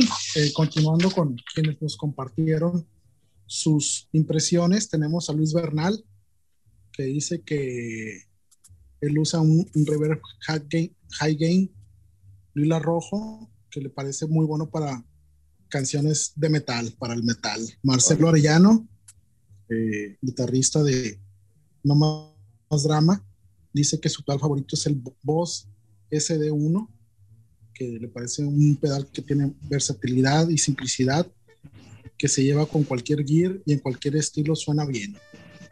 de hecho, el, el, el, SD1 que, que, menciona es básicamente un tube screamer hecho por, por Boss, ¿no? Ok. Así es. Y Adrián Castro nos comparte que él usa un Zoom MS60B, que es un multi-stomp, es una cajita con muchos efectos, y lo usa con el Battalion Bass Preamp de Electro Harmonix para conectar directo sin amplificador. Son configuraciones interesantes que, se, van dando, ¿no? Mañas sensacionales. Así es. Y después de los, de los, de los eh, 70s, como bien decía Miguel, llegó la era digital. En los efectos de, guitarra aparecen las unidades de rack con efectos digitales, que eran unidades principalmente diseñadas para, para estudio, que pues, a la gente le empieza a gustar ese rollo, hasta que el asunto se le sale de las manos y los guitarristas empiezan a tener montañas de rack y todo empieza a sonar súper procesado, ¿no? Era una situación que se convirtió en una pandemia, valga la redundancia con los tiempos actuales, todo el mundo sonaba muy parecido, sonaba igual y sonaba muy delgado, eran sonidos que en, en el estudio, después de grabar todo esto y procesar el sonido con este tipo de cosas, pues los sonidos pues quedaban muy feos, ¿no? O sea, muy delgaditos, muy, muy comprimidos. como todo el mundo suele hacer, hacerlo, pues ahí se burlaron de esa época, este, de una particular forma, diciendo que pues los racks de efectos de los guitarristas pues pasaron de ser unos cuantos pedales en el piso a, a un par de refrigeradores, ¿no? Llenos de racks de, de, diferentes efectos, donde ya no sabías ni qué fregados estaba pasando, este, por, por, lo que, por lo que representaba conectar todas esas unidades y como bien dices, al ser procesadores ya digitales y todo el tema, pues realmente el, sonido que salía de ahí, pues ya no estaba seguro si realmente lo estabas produciendo tú en la guitarra o era una consecuencia de todo este procesamiento exagerado que sucedió en los 80s y que se convirtió para fortuna o para desgracia, como, quien, como cualquiera, lo, como, como gusten verlo, pues en, en, una cosa que era estándar en la industria, cuando menos en, en buena parte de esa década, ¿no? Pato, adelante. No, que, que, que, yo recuerdo que en los noventas, cuando escuchábamos al Limp Estamos en los ochentas, gracias. Juan. No, que no, no, no, no, sí, sí, pero, Adelante, Juan. sí, güey, sí, pues sí. ok. Parte de, ahí de los ochentas pasó dos cosas. Uno, la industria digital estaba en pañales. Incluso los efectos digitales, digamos, año 2000, no sonaban tan bien y pues en los 80 menos. Y lo otro que causó esos grandes refrigeradores es que metían un efecto para tapar el error que producía otro. Claro, sí, vamos a meter una unidad, un, un, noise suppressor para que reduzca todo el ruido que hacen estos 25 procesadores que traigo en mi, el mi rack, ¿no? Entonces vamos a meterle uno. Así es. Oye, Pete, es que sigue sonando ruido, métele otro ponle otro no supresor al no supresor, güey, para que ya no se el ruido de a huevo. Uno al principio y otro al final de la cadena. Pero bueno, vamos, vamos brincándonos la etapa de los ochentas porque, digo, yo, yo creo que fue representativa de cierta forma, pero pues, eh, digo, es, es, un hecho que nadie hoy utiliza ninguna pieza de equipo de, de los ochentas, cuando menos en procesadores de efectos. Y en los noventas, de la mano, como, como siempre sucede en cualquier eh, documental musical que, que trascienda décadas, cuando llegan los noventas y llega de nueva cuenta el, este tema de que Nirvana vino a, a, cambiar el switch del mundo de la industria de la música, pues se viene un revival, no solo de pedales, ¿no? De equipos de, vintage, de guitarras, de amplificadores, que tú, Juan, lo tienes muy fresco, pero vamos enfocando en los pedales, ¿no? ¿Por qué la gente volvió a usar los pedales que eran eh, en buena medida pedales setenteros, ¿no? ¿Por qué en los 90s, 91, 92, que empieza la música alternativa, por qué todo el mundo empezó a, recurrir de nuevo a cuenta a los pedales, ¿no? Bueno, eh, lo principal eran dos cosas. Uno, por la era digital y que estaba de moda, muchos tipos de, de, pedal, los pedales, incluso las guitarras vintage, pues nadie las pelaba. Entonces las encontraban en las casas de empeño por una fracción de lo que realmente deberían de costar. Era equipo en ese entonces demasiado barato. Podías encontrar pedales que ahorita te, te, venden en 300 dólares, en 10 dólares, 15 dólares. Y este, y pues hay que aceptar que, que el, en los 70 vamos a decir, lo, lo, dicen mucho, el rock llegó a su, a su cumbre, a, a, lo más alto, a su pico, este, tanto en sonido como, como en las grabaciones, en, en, en donde lo pongas. En las canciones. Entonces, en los 90 sí, trataban de recrear mucho de, de, eso y pues obtenían fácilmente equipo que se usaba en ese entonces. De hecho, el, en los 80s, eh, Electro Harmonix tronó y se tuvo que ir a, a, Rusia. Fue tal el éxito de que en los 90s volvieron a el uso de los pedales que, que Electro Harmonix regresa de nuevo a su fábrica de Nueva York. Totalmente. Ahora sí, Pato. Noventas, Pato. ¿Qué quieres decir, Pato? Estamos en los noventas. Estás muteado, Pato. Adelante. Estás muteado, Ultrasónico Podcast. Estás en Estás vivo. en vivo, Ultrasónico Podcast. ok, ok. qué horror, qué odiosos son, cabrones. Oye, chavo, no, no, no. Conéctase con el episodio. Oye, no, pero, pero conectando con este tema de los racks de, de, de, de sonido de, los ochentas, que te, una vez te pregunté en los noventas, te pregunté en los noventas, que si cómo lograban esa, esa pared de sonido, Limp Bizkit y, y, y, todas estas bandas del new metal, y me dijiste, no, lo que pasa es que tienen un raquero de, de efectos, pues, o sea, y decía, pero, pero qué, Por, porque mi idea era como de, bueno, pues qué pedales usan, pues, pues cuántos pedales pueden tener estos gallos. Yo pensando que podían tener cinco pedales y era como, puta, usé un madral de pedales para que Limp Bizkit suene como Limp Bizkit. Y me pongo y me dice, déjame, sí, déjame, tan, tan, déjame, tan te renuevo esa, pues. déjame te renuevo esa respuesta con, con un disco que, que, es característico de los 90, el, el Simon's Dream de Smashing Pumpkins, mm. producido por Butch Big, este, donde una canción, por más sencilla que la escuches, tiene 20 tracks de guitarra, güey. 20 y esos, tracks y esos, de y esos 20 tracks de guitarra son varios amplificadores con Big Muff, que es un sonido característico de, de, de Smashing Pumpkins, ¿no? Por eso soy tan pastoso, por eso estoy tan rudo, por eso se forma esa pared enorme de sonido que, digo, ya, ya por, por este lado hay mucha gente que le encuentra defectos, pero pues era, era un sonido característico de la época, ¿no? Pero, por ejemplo, Linkin Park y Limp Bizkit usaban pedales o usaban racks de sonido. Eh, mira, ahí la cosa va, una cosa es el disco, otra cosa es en vivo. Uh -huh. Este, Limp Bizkit, Linkin Park, prácticamente todas esas bandas, su sonido en vivo es más guitarra y, y amplificador y uno que otro efecto. Y Korn Pero igual, ¿no, Juan? Lo, Korn. Sí, todo, todo, lo que fue el New Metal eh, y mucho del alternativo de, de los 90, Creed, este, no me puedo acordar ahorita de, de más bandas de, de, por ahí por la época. De hecho, casi todas estas bandas, la distorsión era el famoso Dual Rectifier de Mesa Boogie, pero en, el disco eran superproducciones que, este, que para crear paredes de, de sonido. Incluso ahí fue donde se empezó a usar eh, fuertemente el metrónomo y programaciones de, de baterías, entre otras cosas. Para, para, para, quien no conozca el término pared de sonido, ¿qué es una pared de sonido? Que esté completamente retacada el espectro de, de audio que tú escuchas en una canción, que esté, de, de, que esté completamente abarcada, que si tú lo ves en una representación gráfica en cualquier programa de audio, es una mancha. Pues tú no ves este, picos, que eso es la dinámica, la hermosa dinámica del sonido. Uh -huh. Acá es completamente parejo todo de, en toda la onda está completamente llena. ¿no? Y, una pared de sonido sería el sonido de Korn. Totalmente. Sí, totalmente, ¿verdad? Es, sello, ese sonido pastoso. Es sello de las bandas de ese estilo y de los, de los 90, no tanto, porque las más alternativas, al contrario, pues volvieron a retomar grabación en cinta y a usar equipos como los que platica Juan, emulando a, grupos que les gustaban de los 70s, que usaban equipo, pues, vintage, ya los 90s ya el equipo vintage y pues recuperaron esa parte por ahí y no hacían eso, ¿no? No tenían esa mala práctica, que bueno, de ahí surgió el, Loudness War, que bueno, eso es otro tema que lo platicaremos en otra, en otra instancia, ¿no? Pero en los 90 pasaron muchas cosas, ¿no?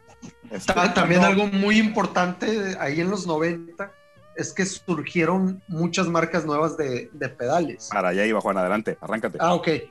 Que, que lo, lo, primero que empezaron haciendo era modificando pedales que, que ya existían o era tanta la, demanda por pedales que, los pedales que, que las marcas famosas ya tenían hechos vintage y que recreaban, no, no abarcaban todo el mercado que, estaba en demanda ahí. Entonces eh, salieron nuevos, nuevas marcas, nuevos ingenieros ahí, que lo que buscaban era de ah, pues si me piden muchos Tube Screamer, están pidiendo mucho el Tube Screamer y Ibanez no tiene para, para satisfacer esa demanda, pues yo voy a hacer mi versión del Tube Screamer y tal vez, eh, bueno, más bien en lugar de tal vez eh, hacían cosas que luego la gente buscaba ah, me gusta el Tube Screamer, pero me gustaría que tenga más volumen, tenga más distorsión, tenga más graves. Para allá, para allá iba Juan. Déjame preguntarte, déjame preguntarte esto, porque obviamente en los 90 salieron muchos de los, de los de las empresas que luego se convirtieron en, en productores de efectos, pero empezaron modificando pedales que ya existían. ¿no? Esas modificaciones Así es. evidentemente eran para mejorar los pedales que ya existían, pero, pero digo, para que surgiera ese interés por modificarlos para que sonaran mejor, ¿eso obedeció a, quién? ¿Al músico? ¿Al fabricante? ¿De dónde salió esa iniciativa de decir, vamos modificando este DC1, este Metal Son, para que suene diferente? Eh, fíjate que fue una combinación, más bien ahí eran jovistas de la electrónica, eran músicos jovistas este, de la electrónica que decían, bueno, yo ya tengo este pedal y me gusta mucho, pero siempre he sentido que le falta algo. Entonces, por, por satisfacer ese algo, buscaban qué, tenían que moverle, estudiaban por su cuenta. Que le porque la mayoría le sobra, ¿no? sí, este, la mayoría de ellos lo, lo, hicieron estudios por cuenta propia. No eran de que son, soy ingeniero de, de electrónica, de, estudié esto. No, simplemente empezaban a buscar lo que necesitaban para trabajar en eso. Totalmente. No, no tienen que hacer una carrera completa, este, nada más para decir, ah, este, ya sé cómo funciona un pedal, nada más quiero hacerlo todavía mejor o dar mi manera de, de cómo se debería de escuchar este, este pedal. Totalmente, totalmente. Y pues por ahí surgieron muchos eh, músicos de las bandas noventeras que empezaron a usar pedales modificados y ese ese, ese acontecimiento que, que músicos utilizaran pedales modificados por tal este, fabricante o, modificador de pedales, pues fue lo que le empezó a representar trabajo y que incluso hay compañías que hoy existen que empezaron en los 90, ¿no? Modificando pedales y que luego lanzaron pedales propios incluso, ¿no? Sí, este, tenemos Civex, que su primer pedal que, modificó era un Fuzz que, que el, su modificación era ponerle potenciómetros a todo lo que pudiera modificarse en un fuzz face. Entonces podías hacer sonidos, como llaman, de velcro. Cuando despegas dos tiras de velcro, eh, muchos guitarristas buscaban ese tipo de, de fuzz y lo lograbas con este famoso Fuzz Factory, de ahí su, su nombre. Este, pues era Civex, estaba Analog Mike, que este se dedicaba nada más a modificar. Estaba Robert Keeley, que él, de tanto que le pedían modificar, empezó mejor a sacar los, los pedales, los fabricaba desde cero ya con la modificación. Claro. Entonces empezó a, a, entrar ya al con sus propios pedales y poco a poco también se aventó diseños propios. Lo mismo pasó con Josh de JHS. Nada más que él empezó a mediados de los 2000 pero de esa manera modificaba los pedales y poco a poco empezó a hacer su propia línea de. Totalmente. Fíjate que ahorita, que mencionas a Josh, de Josh Scott, de JHS Pedals, eh, pues él tiene un papel fundamental ahí en el documental, ¿no? Incluso en los inicios de, de, la historia, pues él es un conocedor de la historia de los pedales y pues por ahí aparece en varios momentos importantes de, del documental. Y pues eh, como bien dices, en los 2000 él, él es el que dice que cuando llega el Internet, donde empiezas a encontrar esquemas, este, diagramas y, y cómo hacerlo, pues es cuando mucha gente se suelta sin tener pues, realmente conocimientos, pero pues tengo este diagrama en Internet y aquí alguien me explicó cómo lo puedo hacer, entonces lo voy a intentar, ¿no? Entonces por ahí, por ahí este show de JHS Pedals está ahí en YouTube, ha crecido muy padre y quien tenga oportunidad que no lo conozca, véanlo. Este, hace una muy atractiva propuesta con humor y aparte muestra un montón de cosas de equipo este, raro o, o, muy conocido y, está muy padre el show, pero bueno, adelante, ¿quién más? No, yo, yo, yo quisiera uh, platicar un poquito con el KST de que cuando lo conocimos, no, no recuerdo en qué año lo conocimos, ¿en qué año te conocimos, K? 2004. En 2004, cuando llegaste con, con estos eh, pedales eh, allá al cuartito, me pasó Las Palmas, ¿tú de dónde sacabas eh, pues, pues, los mapas o los circuitos o eso en ese momento? ¿Los sacabas de internet? de internet. Internet. De internet. De internet. tal cual. de hecho, también hay, hay unos libros, obviamente yo los bajé de internet, pero en los finales de los 70s y 80s había libros donde venían este, los diagramas para estos efectos y, te daban explicación Ahí se menciona, para, construirlos sin necesidad de, En la película se menciona un libro de eso. Totalmente. Oye, sí, pero Juan, eh, eh, Pato, el, el, Juan hacía eso que viene en la película, ¿no? De, de sí, claro, sí, dibujar la tarjeta y sumergirla. ¿En qué, Juan? ¿En qué la sumergías? Es un ácido. La sumergía para que se hacían los, para que se hicieran los canalitos, pues, para ponerle los componentes, pues. Sí, sí, sí, sí, me acuerdo, sí, me, sí, sí, me acuerdo de esas tarjetas del Juan, donde venía dibujado en una plaquita de metal, pero venía dibujada así, pues se veía como con, con, un plumón, ¿no? O sea, pero, pero ya el caminito, el caminito para los circuitos, claro. El, el, el caminito, ¿no? interesante. Ahora, cualquiera, tú Juan, tú, tú que ya lo hiciste, cualquier persona sin conocimientos de electrónica podría hacer un pedal nomás siguiendo las instrucciones como si, como si hicieras un pastel o si tendrías que tener como, como un conocimiento de electrónica, de voltaje y de todo ese tema. Mira, eh, puedes construir pedales muy, muy básicos de, de, esa manera, no, no, no hay que saber mucho, pero por ejemplo, si te topas que de repente hiciste un pedal y, ah, algo no me quedó bien. Entonces, si sabes de electrónica, ves, ves, qué comportamiento tiene por medio de voltajes de por qué no te quedó bien y pues das con, con la falla que, que no te quedó bien desde el principio pero alguien que no sabe, o sea, le falló el, la tableta que estaba haciendo o algún componente y, este, y, no va a dar con el, con el problema, pues entonces va a tener que empezar de cero y a ver si, si le sale el problema el próximo que haga. Esa es la, la, la ventaja de, de, tener conocimiento de, de, electrónica. Va. ¿Y tu conocimiento de electrónica, de, de dónde vino? Pues ahí es una combinación entre mi abuelo, mi abuelo era ingeniero en electrónica, yo no estudié electrónica en forma, pero este, aprendí bastante por él y también pues yo soy autodidacta en muchas cosas. Sí. pues, entonces, eh, por libros aprendí muchas cosas, nada más que también a mí me ayudó mucho la tecnología, principio, finales de los principios de los 2000 que conseguías todos estos libros por internet. Sí, sí, sí, sí. Para aprender a, grabarnos a nosotros mismos. Eso es otro ejemplo de, del uso del Internet por, por los libros auto y volverse autodidacta.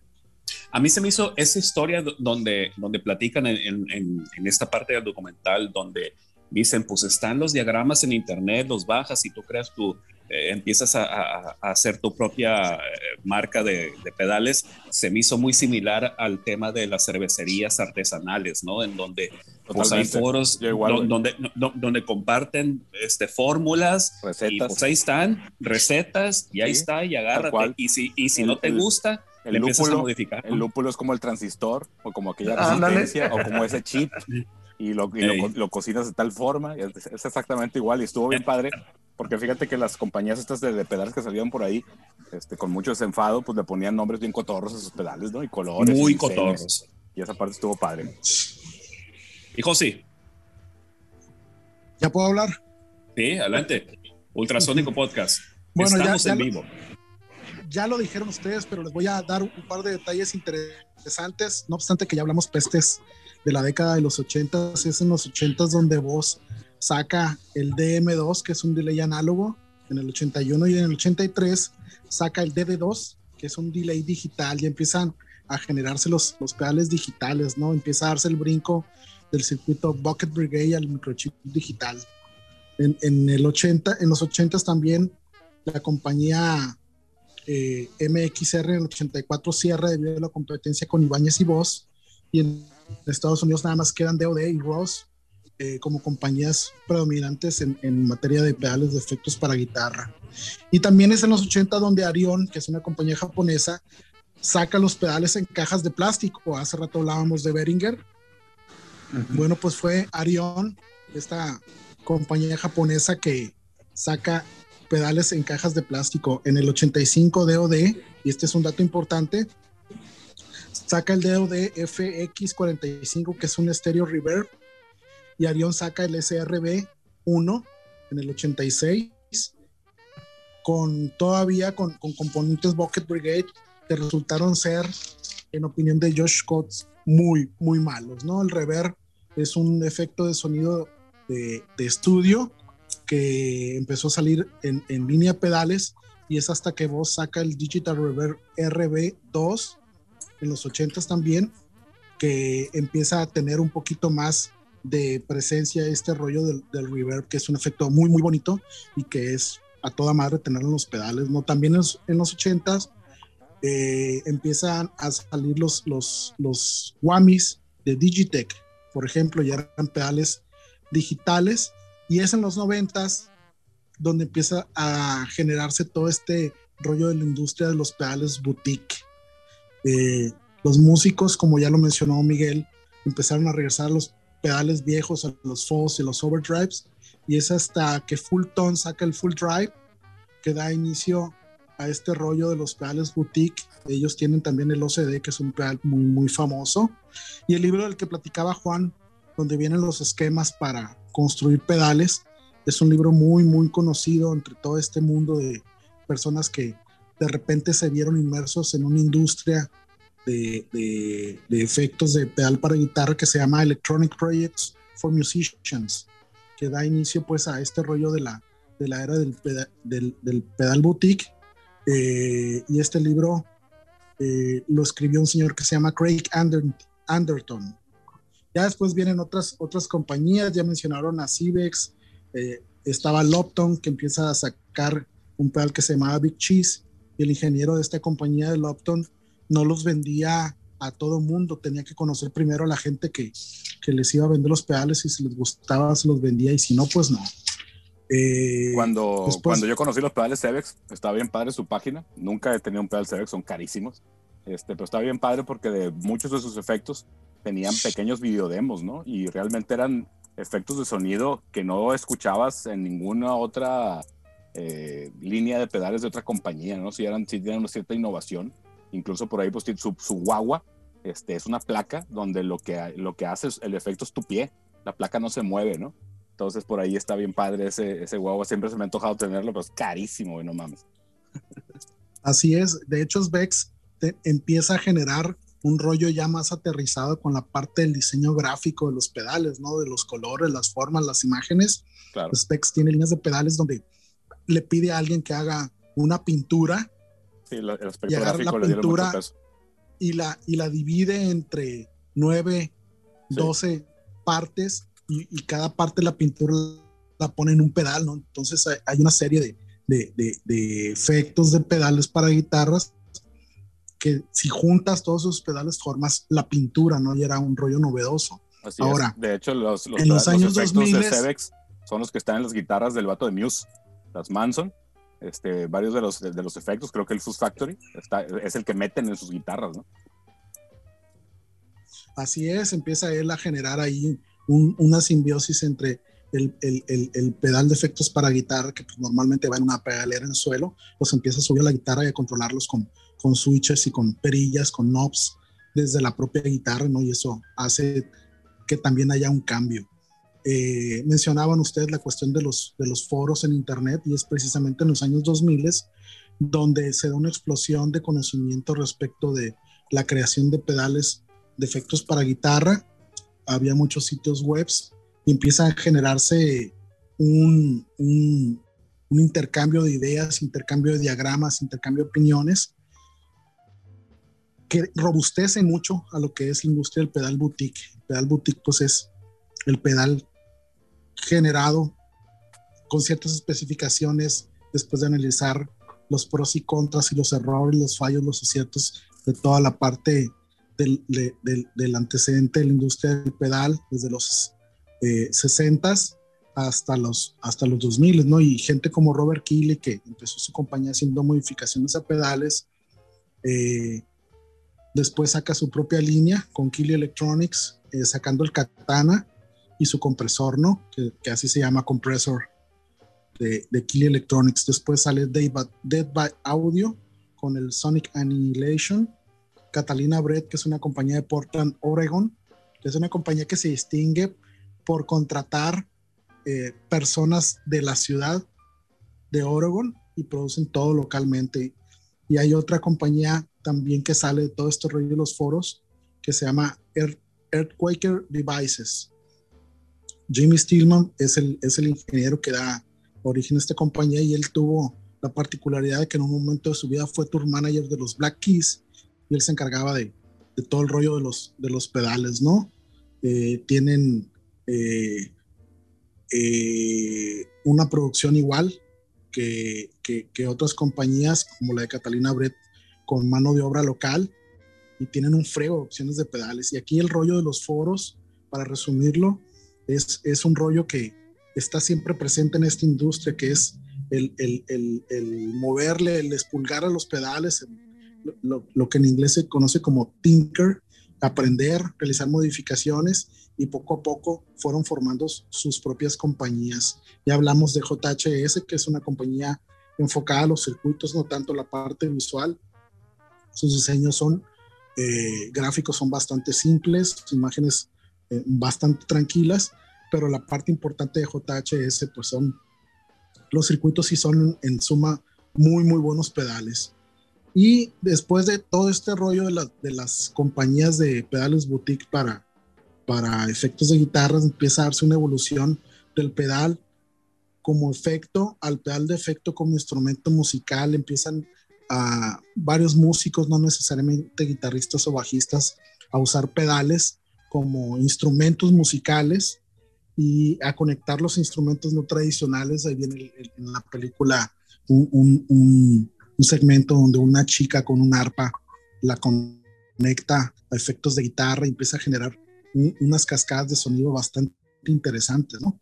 Eh, con este rollo de las compañías de pedales para boutique empieza a perderse la tecnología, que es algo de lo que los, los diseñadores que salen en este material gráfico empiezan a mencionar, empiezan a, descontinuarse los circuitos integrados y los transistores, viene la era digital total y empiezan a generarse pedales con el Digital Signal Processing, el DSP, eh, dando lugar a pedales inteligentes y ganándole a pedales digitales, pero que cuya característica es el tener en un pedal digital un feel totalmente análogo. El Line 6 DL4, que era aquel pedal verde ya icónico, fue de los primeros pedales digitales con, con este tipo de circuitos. Después Streamon sale con pedales inteligentes en 2008, eh, con procesadores de alto rendimiento que se sentían análogos con las fallas y defectos de los pedales análogos porque resultó que la gente eh, sí quería pedales digitales, pero con el, con el rollito análogo, ¿no? Entonces querían regresar a esas rarezas que hacían los pedales análogos y las fueron recreando en estos pedales digitales. Oye, yo sí. Hay compañías como DL. Sí. Oye, yo, yo, sí. Ahí en ese punto, en, en, cuando pasan del análogo a digital, ustedes como guitarristas, sí ¿sí creen que el digital se acercó lo suficiente al sonido análogo? Ahora sí, yo pienso que ah, sí. en, e, ese momento no, pero ahora sí o cómo? Sí. Lo que pasa es que la industria digital, ah, aunque ha sido tecnología de punta, ha avanzado lentamente en los últimos 30 años. Entonces, ahorita llegamos ya a un nivel donde sí realmente está recreando un sonido, vamos a decir, una simulación real análoga. Sí. Que es totalmente satisfactoria. Años atrás este, era muy difícil recrear, como dicen, es que el pedal original, el, análogo, tiene estos fallos que, si bien son fallos, eh, encuentras eh, cómo utilizar esos fallos o, estas características que el mundo digital no te, va a compartir. Por ejemplo, las primeras distorsiones digitales lo que tenían es que no importaba el volumen que tocaras, siempre era la misma distorsión. Cuando algo parte de los canales de distorsión, incluso los amplificadores también, lo análogo, analógico en general, es que tú lo puedes controlar con el volumen de tu guitarra. Órale. Puedes tener ganancia. Los, los primeros efectos sobre todo las distorsiones digitales, no podías lograr cosas. Actualmente se comporta tal cual si fuera el, pedal o el amplificador real. Por, ejemplo, un, ejemplo que, podría eh, describir bien esto es cómo los teclados digitales han tratado durante muchos años emular el sonido de un piano real, ¿no? Y que pues evidentemente ya ahorita pues puedes tener un eh, eh, eh, teclado digital con, con, tecla pesada, con, con que, que, que, te dé toda esa emulación de, de realmente tener un, un piano físico, un piano de cola, un piano de pared, todo, todo ese tema.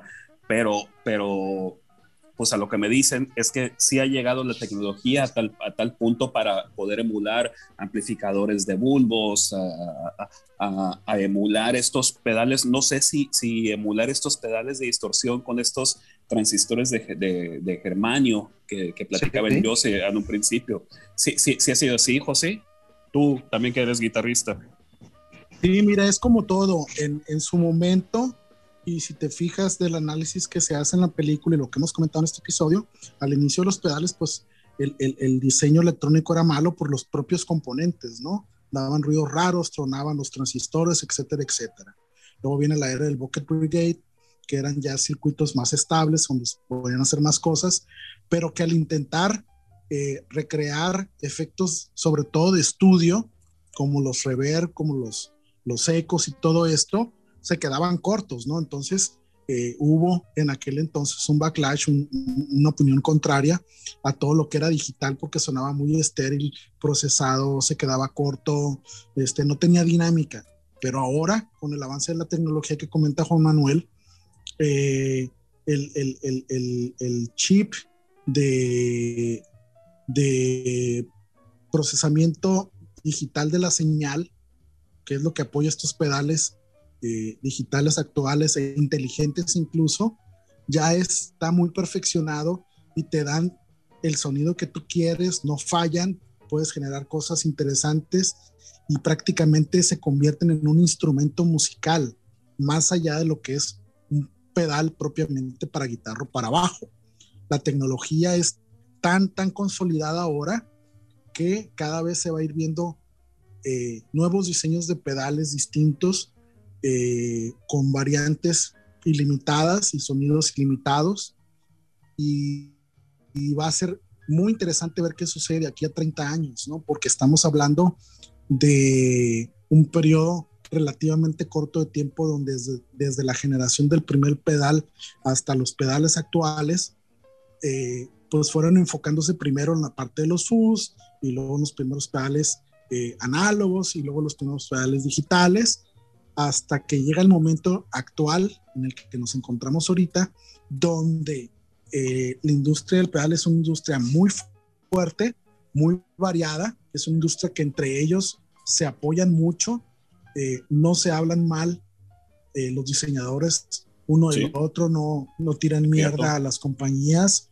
Por ejemplo, Josh Coates de JHS en sus programas casi siempre habla muy bien de pedales nuevos que se encuentra, que le regalan sus amigos diseñadores de otras compañías, menciona que le gusta, eh, menciona también sobre su, su, propia compañía, por supuesto, sus productos, pero es tan competido ya el, el mundo de la industria del pedal de efectos que ya hay un chorro de compañías en todos lados, ¿no? Entonces, en la medida en que el conocimiento a raíz de la explosión de la información en el Internet a partir de los años 2000 hasta la generación de esta tecnología del DSP, han generado pedales cada vez más confiables, más eh, resistentes, más novedosos, donde ya superaron todas esas pautas negativas que tenían las primeras generaciones de los circuitos de germanio, los circuitos bucket reggae, los circuitos análogos, los transistores de,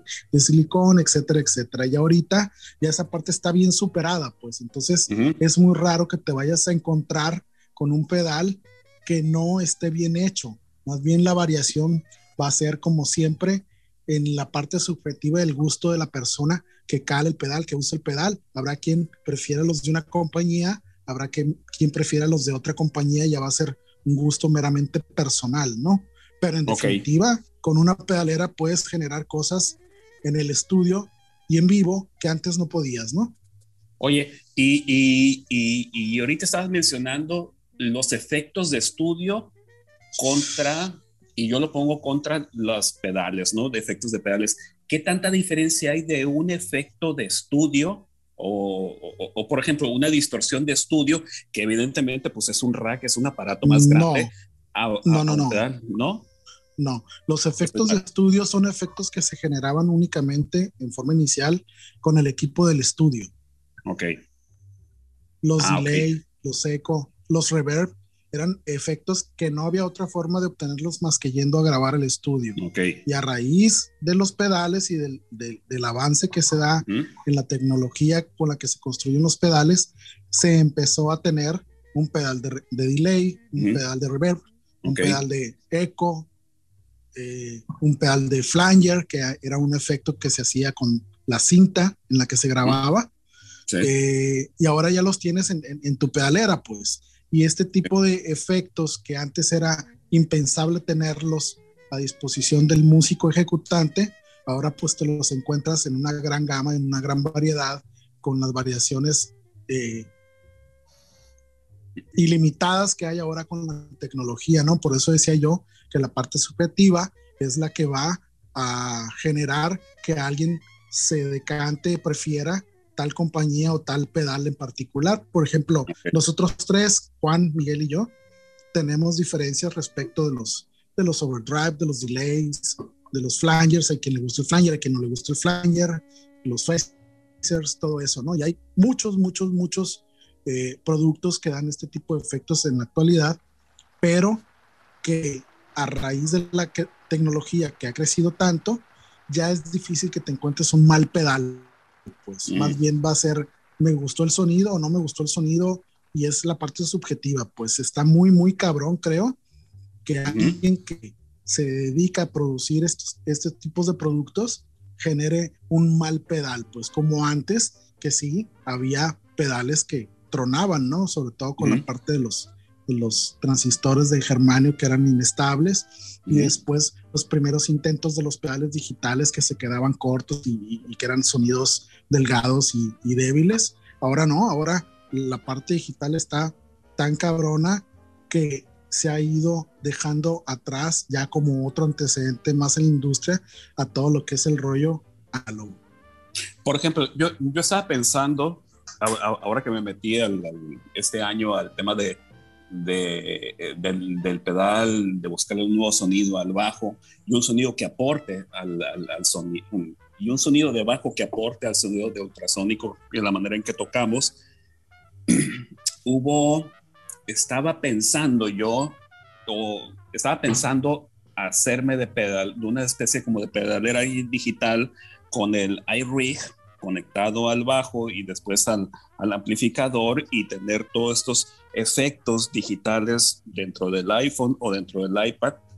Pero hubo una cosa que me, que me dijo Miguel y me dijo, está bien, está chido ese cotorreo, pero cuando toquemos en vivo y algo falle, no hay nada mejor que tener un pedal físico, cabrón. Sí, entonces ahí fue como de, es verdad, no tengo los cines para tener toda la serie de pedales y de sonidos que te puede dar pues una interfase digital como un iPad o, un iPhone, pero creo que eso no le gana ni de, ni de madres a tener realmente pedales físicos, que, es lo que han estado ustedes construyendo a lo largo de todos estos años, ¿no? Tener sus colecciones, sus colecciones de, sonidos, ¿no?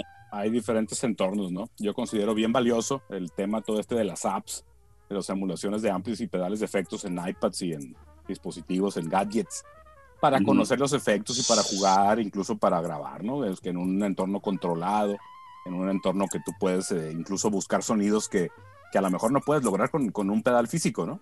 Que, el entorno digital sí te da eso y el pedal físico no.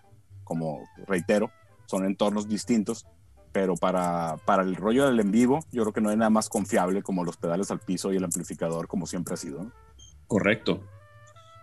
Así es, e incluso eh, es bien normal encontrar en las pedaleras de la gente que toca pedales digitales y pedales análogos. Todavía se siguen usando los análogos, hay muchos muy buenos, ya clásicos, que la combinación de las dos tecnologías le va dando una personalidad al sonido del músico y le va dando un carácter incluso distinto a la canción, ¿no? Entonces, que es algo de lo que se comentaba en el, en el documental, en la película este de los pedales, que es son posibilidades infinitas, pues ya depende de tu imaginación. Depende de qué tanto te metas en conocer el pedal, pero sí coincido con Miguel. ahora, no hay... ahora, ahora, como host de, de, este ultrasónico podcast y yo como un poco ajeno al, al, tema de los pedales, yo les quiero preguntar a los tres como guitarristas. Una, ¿cuál fue el primer pedal que tuvieron? Así como platicamos la semana pasada de cuál fue tu primer disco, ¿cuál fue el primer pedal que, que tuvieron? Yo compré un pedal de distorsión de Pibi, que para, mí, para, mí, para mi mala fortuna, la gente de Pibi nunca se preocupó porque los pedales eh, que hicieron en los 80s, porque son pedales de los 80s, eh, fueran durables, ¿no? Entonces tenían por ahí desde los conectores de los plugs, que eran de plástico, o que son de plástico, hasta el switch, que se les ocurrió por ahí poner un switch que nadie usa, ¿no? Entonces, que aparte viene soldado la tableta y de, cierta forma que no te permite hacerle alguna modificación para ponerle otro switch. Entonces tengo un, par, un par de pedales, aparte de ese de distorsión que fue el primero que compré, que obviamente pues yo compré la guitarra y mi amplificador un Zoom, que era un clon o, de un JC 120 de Roland. Este, y yo quería que distorsionara y pues no distorsionaba, ¿no? Entonces le pregunté a un amigo y me dice, ves que ocupas un pedal. Y él tenía un DOD y pues el que yo pude comprar en equipos musicales electrónica por allá el 88, 89, pues fue un pedal Pibi, que, que estaban ahí recién salidos, toda la gama, eran exactamente la misma forma, y yo compré la distorsión, la distorsión de Pibi, ¿no? Fue mi primera distorsión que pues, a los años me enteré, me dice Juan, que es como un clon de un rat, un rat que se desarrolló a finales de los 70.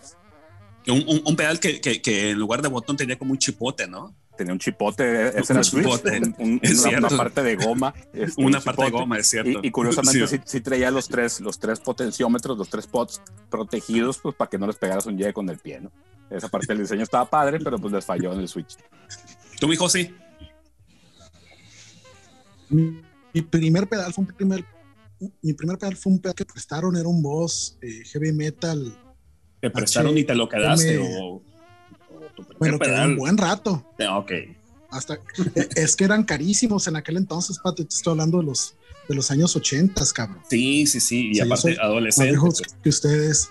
Y aparte tenía un overdrive que me hizo un gran amigo, eh, Humberto Hayashi, que también le daba por electrónica, así como Juan, y él hizo un circuito para un overdrive que puso en una carcasa de un cassette de un juego de Atari, de la consola vieja, la, la 2600.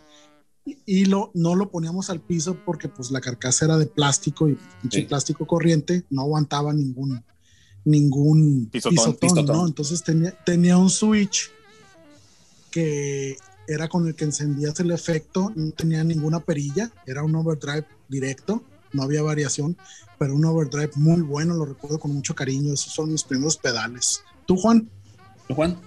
Mi, mi primer pedal todavía lo conservo, un Boss de S1, que de vez en cuando vuelve ahí a, a mi pedalboard trae ahí una ligera modificación muy pequeña, pero este, realmente no, no le afecta tanto. Y, este, y, ese fue mi, mi, primer pedal. Por ahí también conservo el segundo pedal, un Delay Ibanez, que tengo tres de ellos. Miguel trae uno de ellos en su pedalboard. un, un Lock, un digital que trae una muy buena emulación de pedal análogo, que es la que uso. Así es. Oye, y, ahora. Así es. Espérame, Pato, déjame platicarte. Eh, eh, fíjate que cuando, cuando recién empezó a usar pedales, yo usaba la distorsión con el ampli y ya, porque pues era lo que querías, ¿no? Que la guitarra sonara distorsionada y ya, ¿no? Entonces por ahí después, este, ya en los noventas, pues por ahí eh, compartimos escenario en un evento con la naranja mecánica y salió Daniel Gradilla con su guagua, ¿no? Que traía un Cray Baby. Y yo dije, ah, pues yo quiero un guagua. Entonces pues fui a las tiendas locales y lo único que encontré fue un, un guagua WH10 de Ibáñez, que traía un, era gris de plástico, traía un switch porque también lo podías poner para que sonara como bajo. De hecho, yo lo usaba en el switch como si fuera bajo porque te daba unas frecuencias bien padres ahí cuando lo barrías hasta atrás. Y, y yo usé mucho tiempo nada más dos pedales, la distorsión y el guavo, que era el que yo tenía.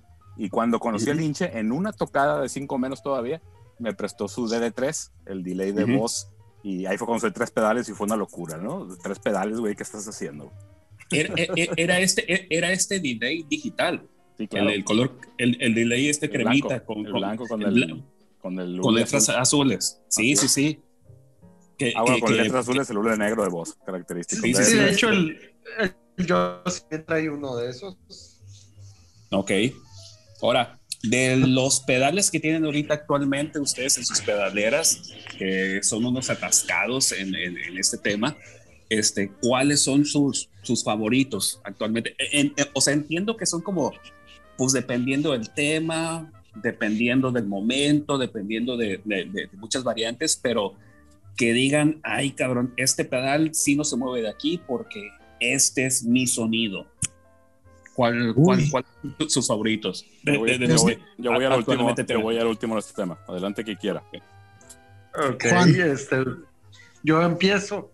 Pues uno que siempre ha estado en mi pedalboard, este, aparte de ese delay, Ivan es que ya tiene 21 años conmigo, que nunca ha salido de mi pedalboard. yo creo que el siguiente efecto, aparte de la distorsión, que es como algo eh, de lo principal, pero de lo esencial. Pero he pasado por muchas distorsiones, pero otro que siempre ha estado es el phaser de MXR es otro pedal que, incluso tengo dos. Pensando en si se descompone uno, ahí tengo el con que, con qué este, reponerlo. Pero son los, principales: este, delay, phaser y distorsión. Pues Yo sé cuál es, El, Tube Screamer, que siempre está en la pedalera. Es un efecto que me gusta mucho, es un efecto clásico, es un efecto muy versátil casi siempre está encendido. Y, por un lado el Tube Screamer tengo, bueno, además de ese Tube Screamer que de Ibanez, de Ibanez, tengo la versión de Electro Harmonix que se llama creo Green River. Me regaló una Navidad. Ahí está haciendo su, su trabajo también. Tengo dos Tube Screamers.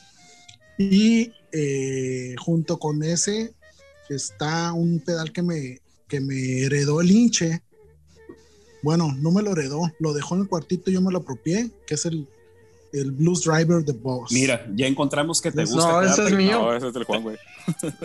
ese es mío. pues, pues igual, igual, igual que tu pedal Ivanes que tiene, Ivanes que tiene Miguel, Está bien cabrón que lo saques de donde está. Fíjate, Pato, que en los, en los 90, pues yo sí me subí a la ola de los multiefectos y por ahí compré un par de unidades de multiefectos.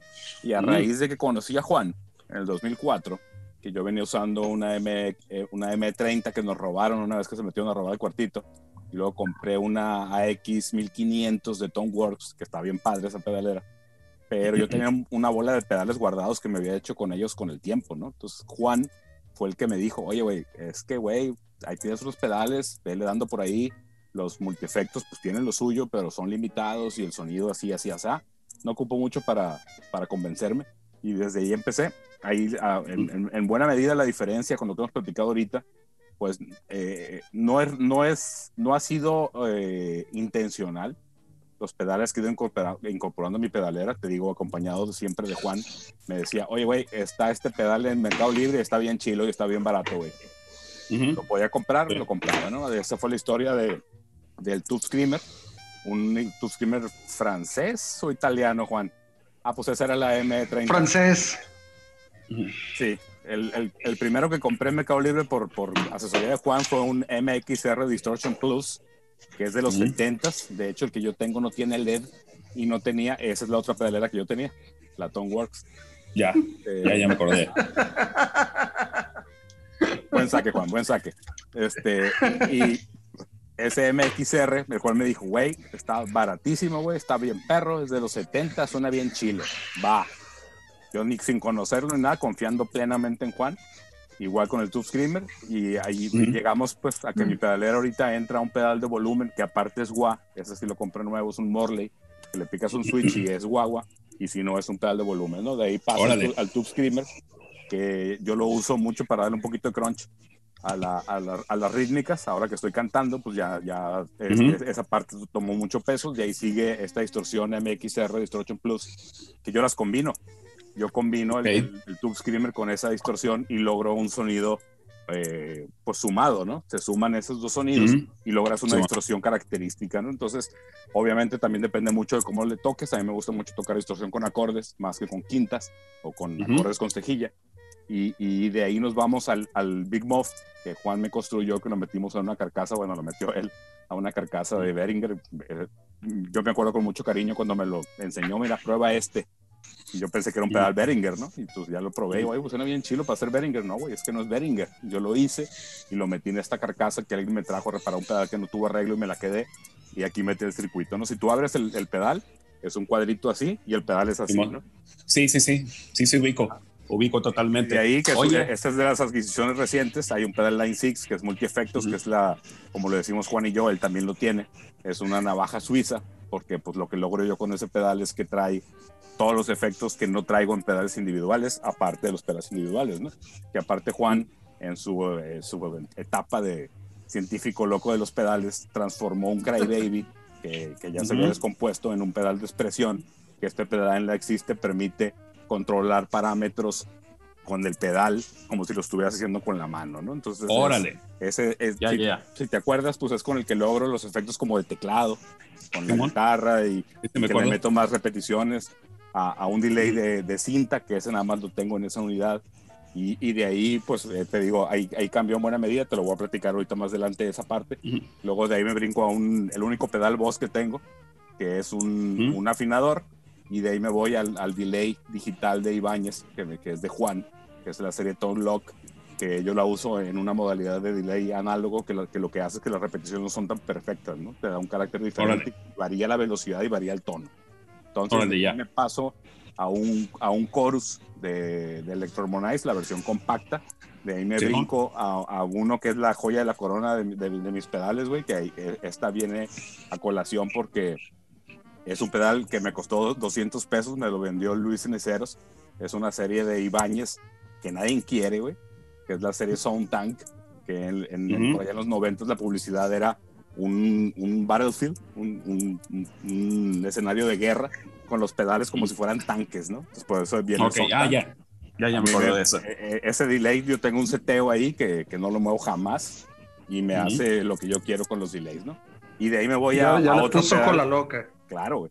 De ahí me voy a un Dan Electro, que es un trémolo que Juan aparte le hizo una modificación que como los Van Electro tienen un, un, botón muy pegado al pedal y que es muy difícil accionarlo, sobre todo cuando tienes los pies grandes como yo y tienes otros pedales a un lado, le puso un pin o la chingadera de la guitarra que va para el talí, se la pegó con pegamento, entonces pues queda más levantado y es más fácil. Y de ahí me voy a, a un phaser de Electro Harmonize, que es con el que hago los barridos, por ejemplo en, la, en el final de Sin Control, que suelto toda la cadena de efectos con pedales que empiezan a hacer un, una onda de sonido con ese juego como si fuera DJ, güey. Con ese haces... Ok. Entonces, Oye, a lo que voy con esto es que los pedales que yo te platiqué han sido producto del tiempo. Han sido producto de oportunidad. Lo pude comprar, no lo pude comprar. No, los, muchos de ellos no los compré porque los quisiera, sino porque se me presentó la oportunidad. Y una cosa que yo descubrí con el tiempo es que lo importante no es necesariamente lo que hace un solo pedal de efectos, ¿no? Sino lo que puedes hacer cuando los combinas. Entonces, cuando logras acomodarlos de cierta forma, que ahí sí todo el crédito es de Juan, mi pedalera está construida por él y acomodada por él, por las cuestiones técnicas o de gusto de él, y yo así aprendí a usarlos, ¿no? Entonces, de, de tal forma que a mí esta película, volviendo a la película, me gustó mucho en ese tema de los efectos, porque la suma de varios pedales de efecto de diferente fabricante, de diferente tiempo, de diferentes características, construcciones, tecnología, es lo que me permite a mí construir un sonido que cuando menos a mí en este momento me tiene totalmente complacido, ¿no? Yo no, no dudo que pudiera hacer lo mismo con un pedal multi-efectos quizá, lo que, lo que no me permitiría es que, pues si te, si te acuerdas, yo me hinco en el piso y empiezo a moverle las perillas y eso no te lo permite una unidad multiefectos, ¿no? Claro, Entonces, claro, claro. La gran moraleja, eh, volviendo a la película, es esa. Como bien dijo Yossi, hay un chorro de fabricantes, hay un chorro de, modelos. Yo estoy convencido que todos los que estamos aquí, si tuviéramos el dinero del mundo, tuviéramos todos los pedales que vimos en esa película, todos los pedales que no se vieron en esa película, los tuviéramos y tuviéramos oportunidad de tocarlos, lo, lo, estaríamos haciendo sin problema, ¿no? Porque esa es una de las partes este, padres de este rollo de los pedales de guitarra que no tiene fin. Entonces, claro. cada, situación, cada situación te, te, provoca diferentes cosas, como te platicé al principio. Yo compongo todas las canciones de nosotros en guitarra acústica. De alguna forma, yo ya sé qué efectos voy a usar porque ya conozco lo que tengo para mi paleta de colores, mis colores, mis pinceles, para colorear el sonido. Entonces, esa parte, te digo, a mí, en lo personal, totalmente personal, por eso disfruté eh, enormemente esta película de ver todo eso que pasaba ahí, porque independientemente de las compañías, sus historias, los componentes, la tecnología que los, que los ayudó a construir tales cuales pedales, este, pues al final del día es cómo los usas, ¿no? Entonces, si te pones de lado los fabricantes, imagínate por ahí lo dice alguien, oye, yo hice un pedal en mi sótano y lo usa yo Perry de Aerosmith en su, en su rig para tocar en vivo. Entonces, te digo, de ese lado está bien padre la conexión, pero al final del día es eso, es cómo usas esta chingadera que alguien vino a construir en tu música, pues. Sí, claro. Es, está curioso. al final es hacer canciones. Sí, claro. Eh, está curioso porque, por ejemplo, este año, eh, a inicios de este año, cuando el KDC me prestó el Big Muff de ruso, ruso, y, estaba echando palomazo yo solito aquí en el patio de mi casa, yo sí tenía la idea de, de, seguirme por el camino del Amplitude, esta app de, de ICAM multimedia, y dije, pues es que con esta app pues, puedo tener una, una, un espectro más grande de, de, de efectos, pues. Pero cuando solamente tuve la oportunidad de, ese es el Big Muff, ese es el, el, el, pedalito que nada más va a hacer este, este efecto de sonido, dije, güey, esta cosa, esta cosa le puedo sacar jugo y lo puedo controlar solamente esta cosa. No tengo los cines, pues me preguntaba el en la mañana que si, porque yo sí ha, sido, ha sido bastante entusiasta de que yo me meta al tema de, los pedales. De hecho, me, me, ofreció prestarme su, multi, su pedalera multi-efectos y dije, no, no, no, espérame. Lo que voy a hacer es que una, un paso a la vez. Quiero eh, encontrar este sonido eh, crujiente del Big Muff, según yo le decía ese era un sonido que tú ya estabas buscando desde hace tiempo, Pato. Entonces yo creo que era importante que lo lograras, lo conocieras. Sí, claro. Entonces yo, yo creo que, y, me dice, ¿y qué sigue? pues yo creo que lo que sigue es un octavador, porque creo que los bajos con octavadores suenan bien perros, pues, pero no suenan bien perros para, todo, para toda la música de Claro, ultrasónico ni, ni, ni Claro. para todo el tiempo. Sirven para un pedacito en particular y es ahí donde yo voy a encontrar como mi espacio, ¿no? Entonces, Claro. pero vaya, o sea, ya, ya la, la, la dosis de droga de, Ya del pedal cuerpo. Ya está ya en mi cuerpo, exactamente. Fíjate que, que eso te iba a platicar, güey. O sea, yo que uso, que, güey, no los conté, pero son como 10, ¿no? Como 10 pedales Ajá. de efecto. No te sorprendas si hay partes de canciones que no tengo ninguno prendido. ¿no? Seguramente. Ah. Oye, Esa es otra de las Y- partes, déjame nomás decir eso rapidito.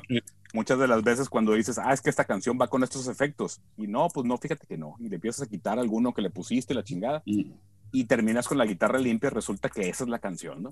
Entonces también, Sí, sí, sí. también esa parte en, en- en ingeniería inversa también funciona bien chingón con los pedales. fíjate que también eh, eh, ahora en, en enero, febrero que, que, que el KS me prestó el pedal, pues es cuando yo empecé a ver qué ondas con los pedales. Esta cosa de pedales de efectos para abajo y ahora con este documental del, del que hemos estado hablando, pues ya me doy cuenta que pues que evidentemente no es tanto que haya efectos para abajo para guitarra totalmente, ¿no? Tú puedes agarrar cu- cualquier efecto y es como de, ay, pues es, es- es más tranquilo para mí. Pero, me, pero como dato curioso, resulta que Amazon, por ejemplo, Amazon tiene evidentemente los índices de ventas de productos y cuando un producto se vende mucho, ellos hacen su línea de productos de Amazon Basics y hace un año o dos años sacaron una línea de pedales, güey. Está bien, está bien curioso porque hay reseñas de los pedales de Amazon Basics, ¿no? Y entonces está distorsión, delay y, y chorus y flanger y todo este rollo, ¿no? En, esto, en, es- en estos pedales que, Mini. que es que, mini, ¿no? Que, que, que, son chiquititos. Ya no volvieron a sacar otra edición de esos pedales, ¿no? Fíjate Pero- que es- eso se menciona en el documental, de que hubo un- una temporada que en China te hacían productos y le podías poner tu marca. Y pues si yo sacaba mi marca y tú la tuya y los hacíamos en China, iban a ser igualitos, nomás con diferente marca, ¿no? Correcto, correcto, correcto. Pero in- in- in- in- interesante cómo también Amazon, como empresa, empresa internacional, se subió al tema de, oye, pues estamos viendo que están vendiendo pedales, pues sacaron su línea de pedales de Amazon Basic, ¿no? Interesante. Totalmente. Oh, y fíjate que antes de irnos, es. antes de irnos, déjenme hacer un merecido homenaje para Kevin Shields de My Bloody Valentine, que sale en el documental brevemente, pero se me hace un input Ah, totalmente definitivo e importante porque yo creo que a partir Correcto. de, de la forma de tocar de él, no nada más con los pedales, también le movía la- al trémolo de su, ¿qué es Juan Jaguar o Jazz Master? Kevin Shields de My Bloody Valentine. Estás muteado, Juan, adelante. Ultrasónico Podcast, estás en vivo. Creo, creo que Jazz Master.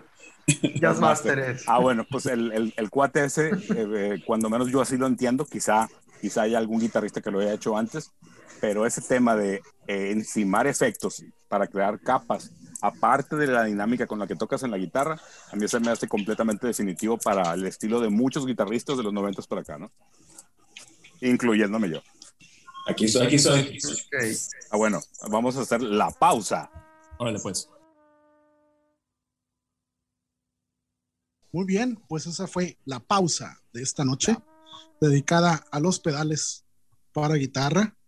Y antes de irnos, quiero mencionar eh, las últimas aportaciones, eh, input que hubo sobre este tema en nuestras redes sociales. Vamos a comenzar con Garza Zazueta, de Vicio. Él tiene una combinación de distorsión, reverb, delay y wah. No mencionó marcas. Es una buena combinación clásica. Efectiva. Nuestro amigo Polo Carrillo eh, dice que su pedal favorito es el Blues Driver de Boss. Le gusta el cuerpo y, textura que le genera a la guitarra, responde bien al ataque y no desmadra los acordes, aunque tenga el drive en el 10. Dice que siempre lo tiene encendido, ¿no? Órale.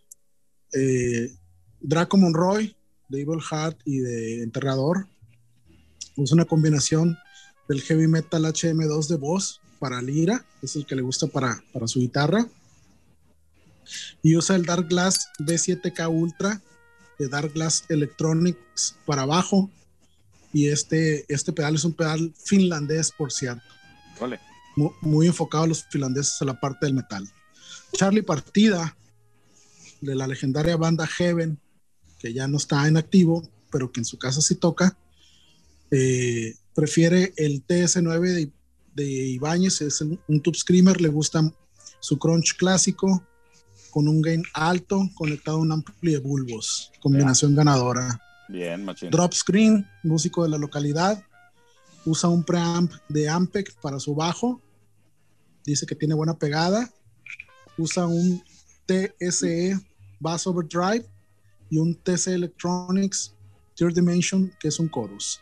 Órale. Y por último, desde Missouri, Estados Unidos, eh, mi amigo John McLean, músico de la localidad de por allá, usa el Sparkle Overdrive eh, modificado por Robert Keeley. Órale. John, if, Nice. if you're John, Oye. if you're listening to this, uh, thank you so much for the input. Big hack. Take care. Oye, pero sí, Eh, él es de los foros mm. de Fender Peak todavía. Él es eh, integrante de los extintos ya foros de FenderPeak.com. Ah. Ya se acabaron. Eh, Mira, ya se, se acabaron, era un foro en internet donde compartimos muchas cosas, eh, donde incluso se llegó a entrevistar a Joe Bonamassa por ahí. y participaba, donde- ¿no? En los foros. Yo, sí, particip- participó una temporada, así es. Eh, y bueno, pues esta fue la descripción del escabroso, profundo, siniestro y maravilloso mundo de los pedales de efectos para guitarra. Oye, José, ¿algún ¿cuántos- comentario final? ¿cuántos, cuántos fueron ahí en los comentarios de, de redes de Facebook y Twitter? ¿Los contaste? Aprox, ¿no? Aprox. Mm, Aprox fueron como unos 20. Excelente. Buena convocatoria que estás logrando para, para generar este input al podcast que genera esta retroalimentación. Y fíjate que si de, de haber sabido que había participado alguien del Fender Peak de, que habla en inglés, pues lo hubiéramos hecho en inglés, ¿no? Falta de confianza. Por supuesto, por supuesto. ¿eh? Pues ojalá en el futuro se pueda hacer algo. Hay bastantes miembros de ese foro de Fender Peak que todavía estamos en un grupo cerrado en Facebook enfocado a la parte de las guitarras y los efectos. Excelente. Mucha gente que toca y que compra eh, bastantes pedales. Hoy de hecho se compartió la foto de un, de un pedal Wampler, Órale. que es un overdrive, eh, que es el- el- el- el pedal signature de Brad Paisley, que es un músico de country, pero que tiene un- una parte en la guitarra interesante, ya pegándole al rock incluso. Ok. Eh, muy, muy bueno, virtuoso. Pues co- se compró. Conservan, conservan esa parte de, de comentar en Facebook lo que sucedía en el Fender Peak. Sí, cuando se cerró el foro, eh, migramos a Facebook, a un grupo cerrado. Excelente. No, eh, eso yo creo que de lo, de lo más rescatable de, de Internet de los últimos años y que se perdió, por desgracia, por las redes sociales, fue los foros, ¿no? Los foros yo creo que todos los que es. estamos aquí aprendimos un chorro de cosas, no nada más de este tema de la música, este, pues hablando de Pato, de cosas de diseño, seguramente por ahí tuvo oportunidad. Eh, si se acuerdan, en algún momento tuvimos mucha oportunidad de compartir el disco algo en foros especializados de la GT6, que, que fue el alma de ese disco, ¿no? No, y de, y de Sí, hecho sí. estamos aquí, eh, estamos aquí los cuatro por los foros, ¿no? Así es. De Sí. hecho, yo sigo participando en un foro que sigue activo desde hace más de 20 años, de Gear Page. Excelente. Fíjate que, pues, re- recuperando, este, ya se nos fue bien largo, bien largo el episodio y, y la invitación, ¿no? De que ven a esta película, cualquiera que sea aficionado a la guitarra, sobre todo a los pedales de efectos, pues aquí van a encontrar un, un documental bien interesante que, como bien dice Pato, cuando salen cosas en la pantalla, pues dices, eh, yo ya lo conozco, yo ya sé qué es eso, yo ya lo he escuchado, yo ya lo he usado, ¿no? Y hay, hay un par de elementos ahí bien interesantes que se nos quedaron en el tintero, pero pues vean la película, hay oportunidad, hay oportunidad de verla incluso en, en YouTube, nos comentaba Yossi que está, que está completa. Para cerrar el documental hay un par, un par de, de temas interesantes por ahí, que, que, pues ahí se los dejamos para que cuando lo vean lo, lo aprecien. Yo creo que está lleno de, de actualidad y hace un recorrido muy importante de la historia de los pedales de efecto desde los 50 o 40, yo sí, Así es. hasta la actualidad, ¿no? Entonces, eh, pues ahí yo creo que este- esta es una película que, que, pues quien se, quien, quien se guste subir a la ola, pues prácticamente la, la hicieron para uno, ¿no? Definitivamente. Bueno, jóvenes, pues esto fue el episodio 71 del Ultrasónico Podcast, episodio dedicado exclusivamente a los pedales de efectos para guitarra, bajo y demás instrumentos. Esperamos hayan eh, sido de su agrado, haya sido de su agrado lo que platicamos esta noche. Sabemos que se nos fue un poquito largo el episodio, pero bueno, No es la primera vez ni será la última, esperemos. Por aquí nos vemos pronto. Buenos días, buenas noches, buenas madrugadas. Bye.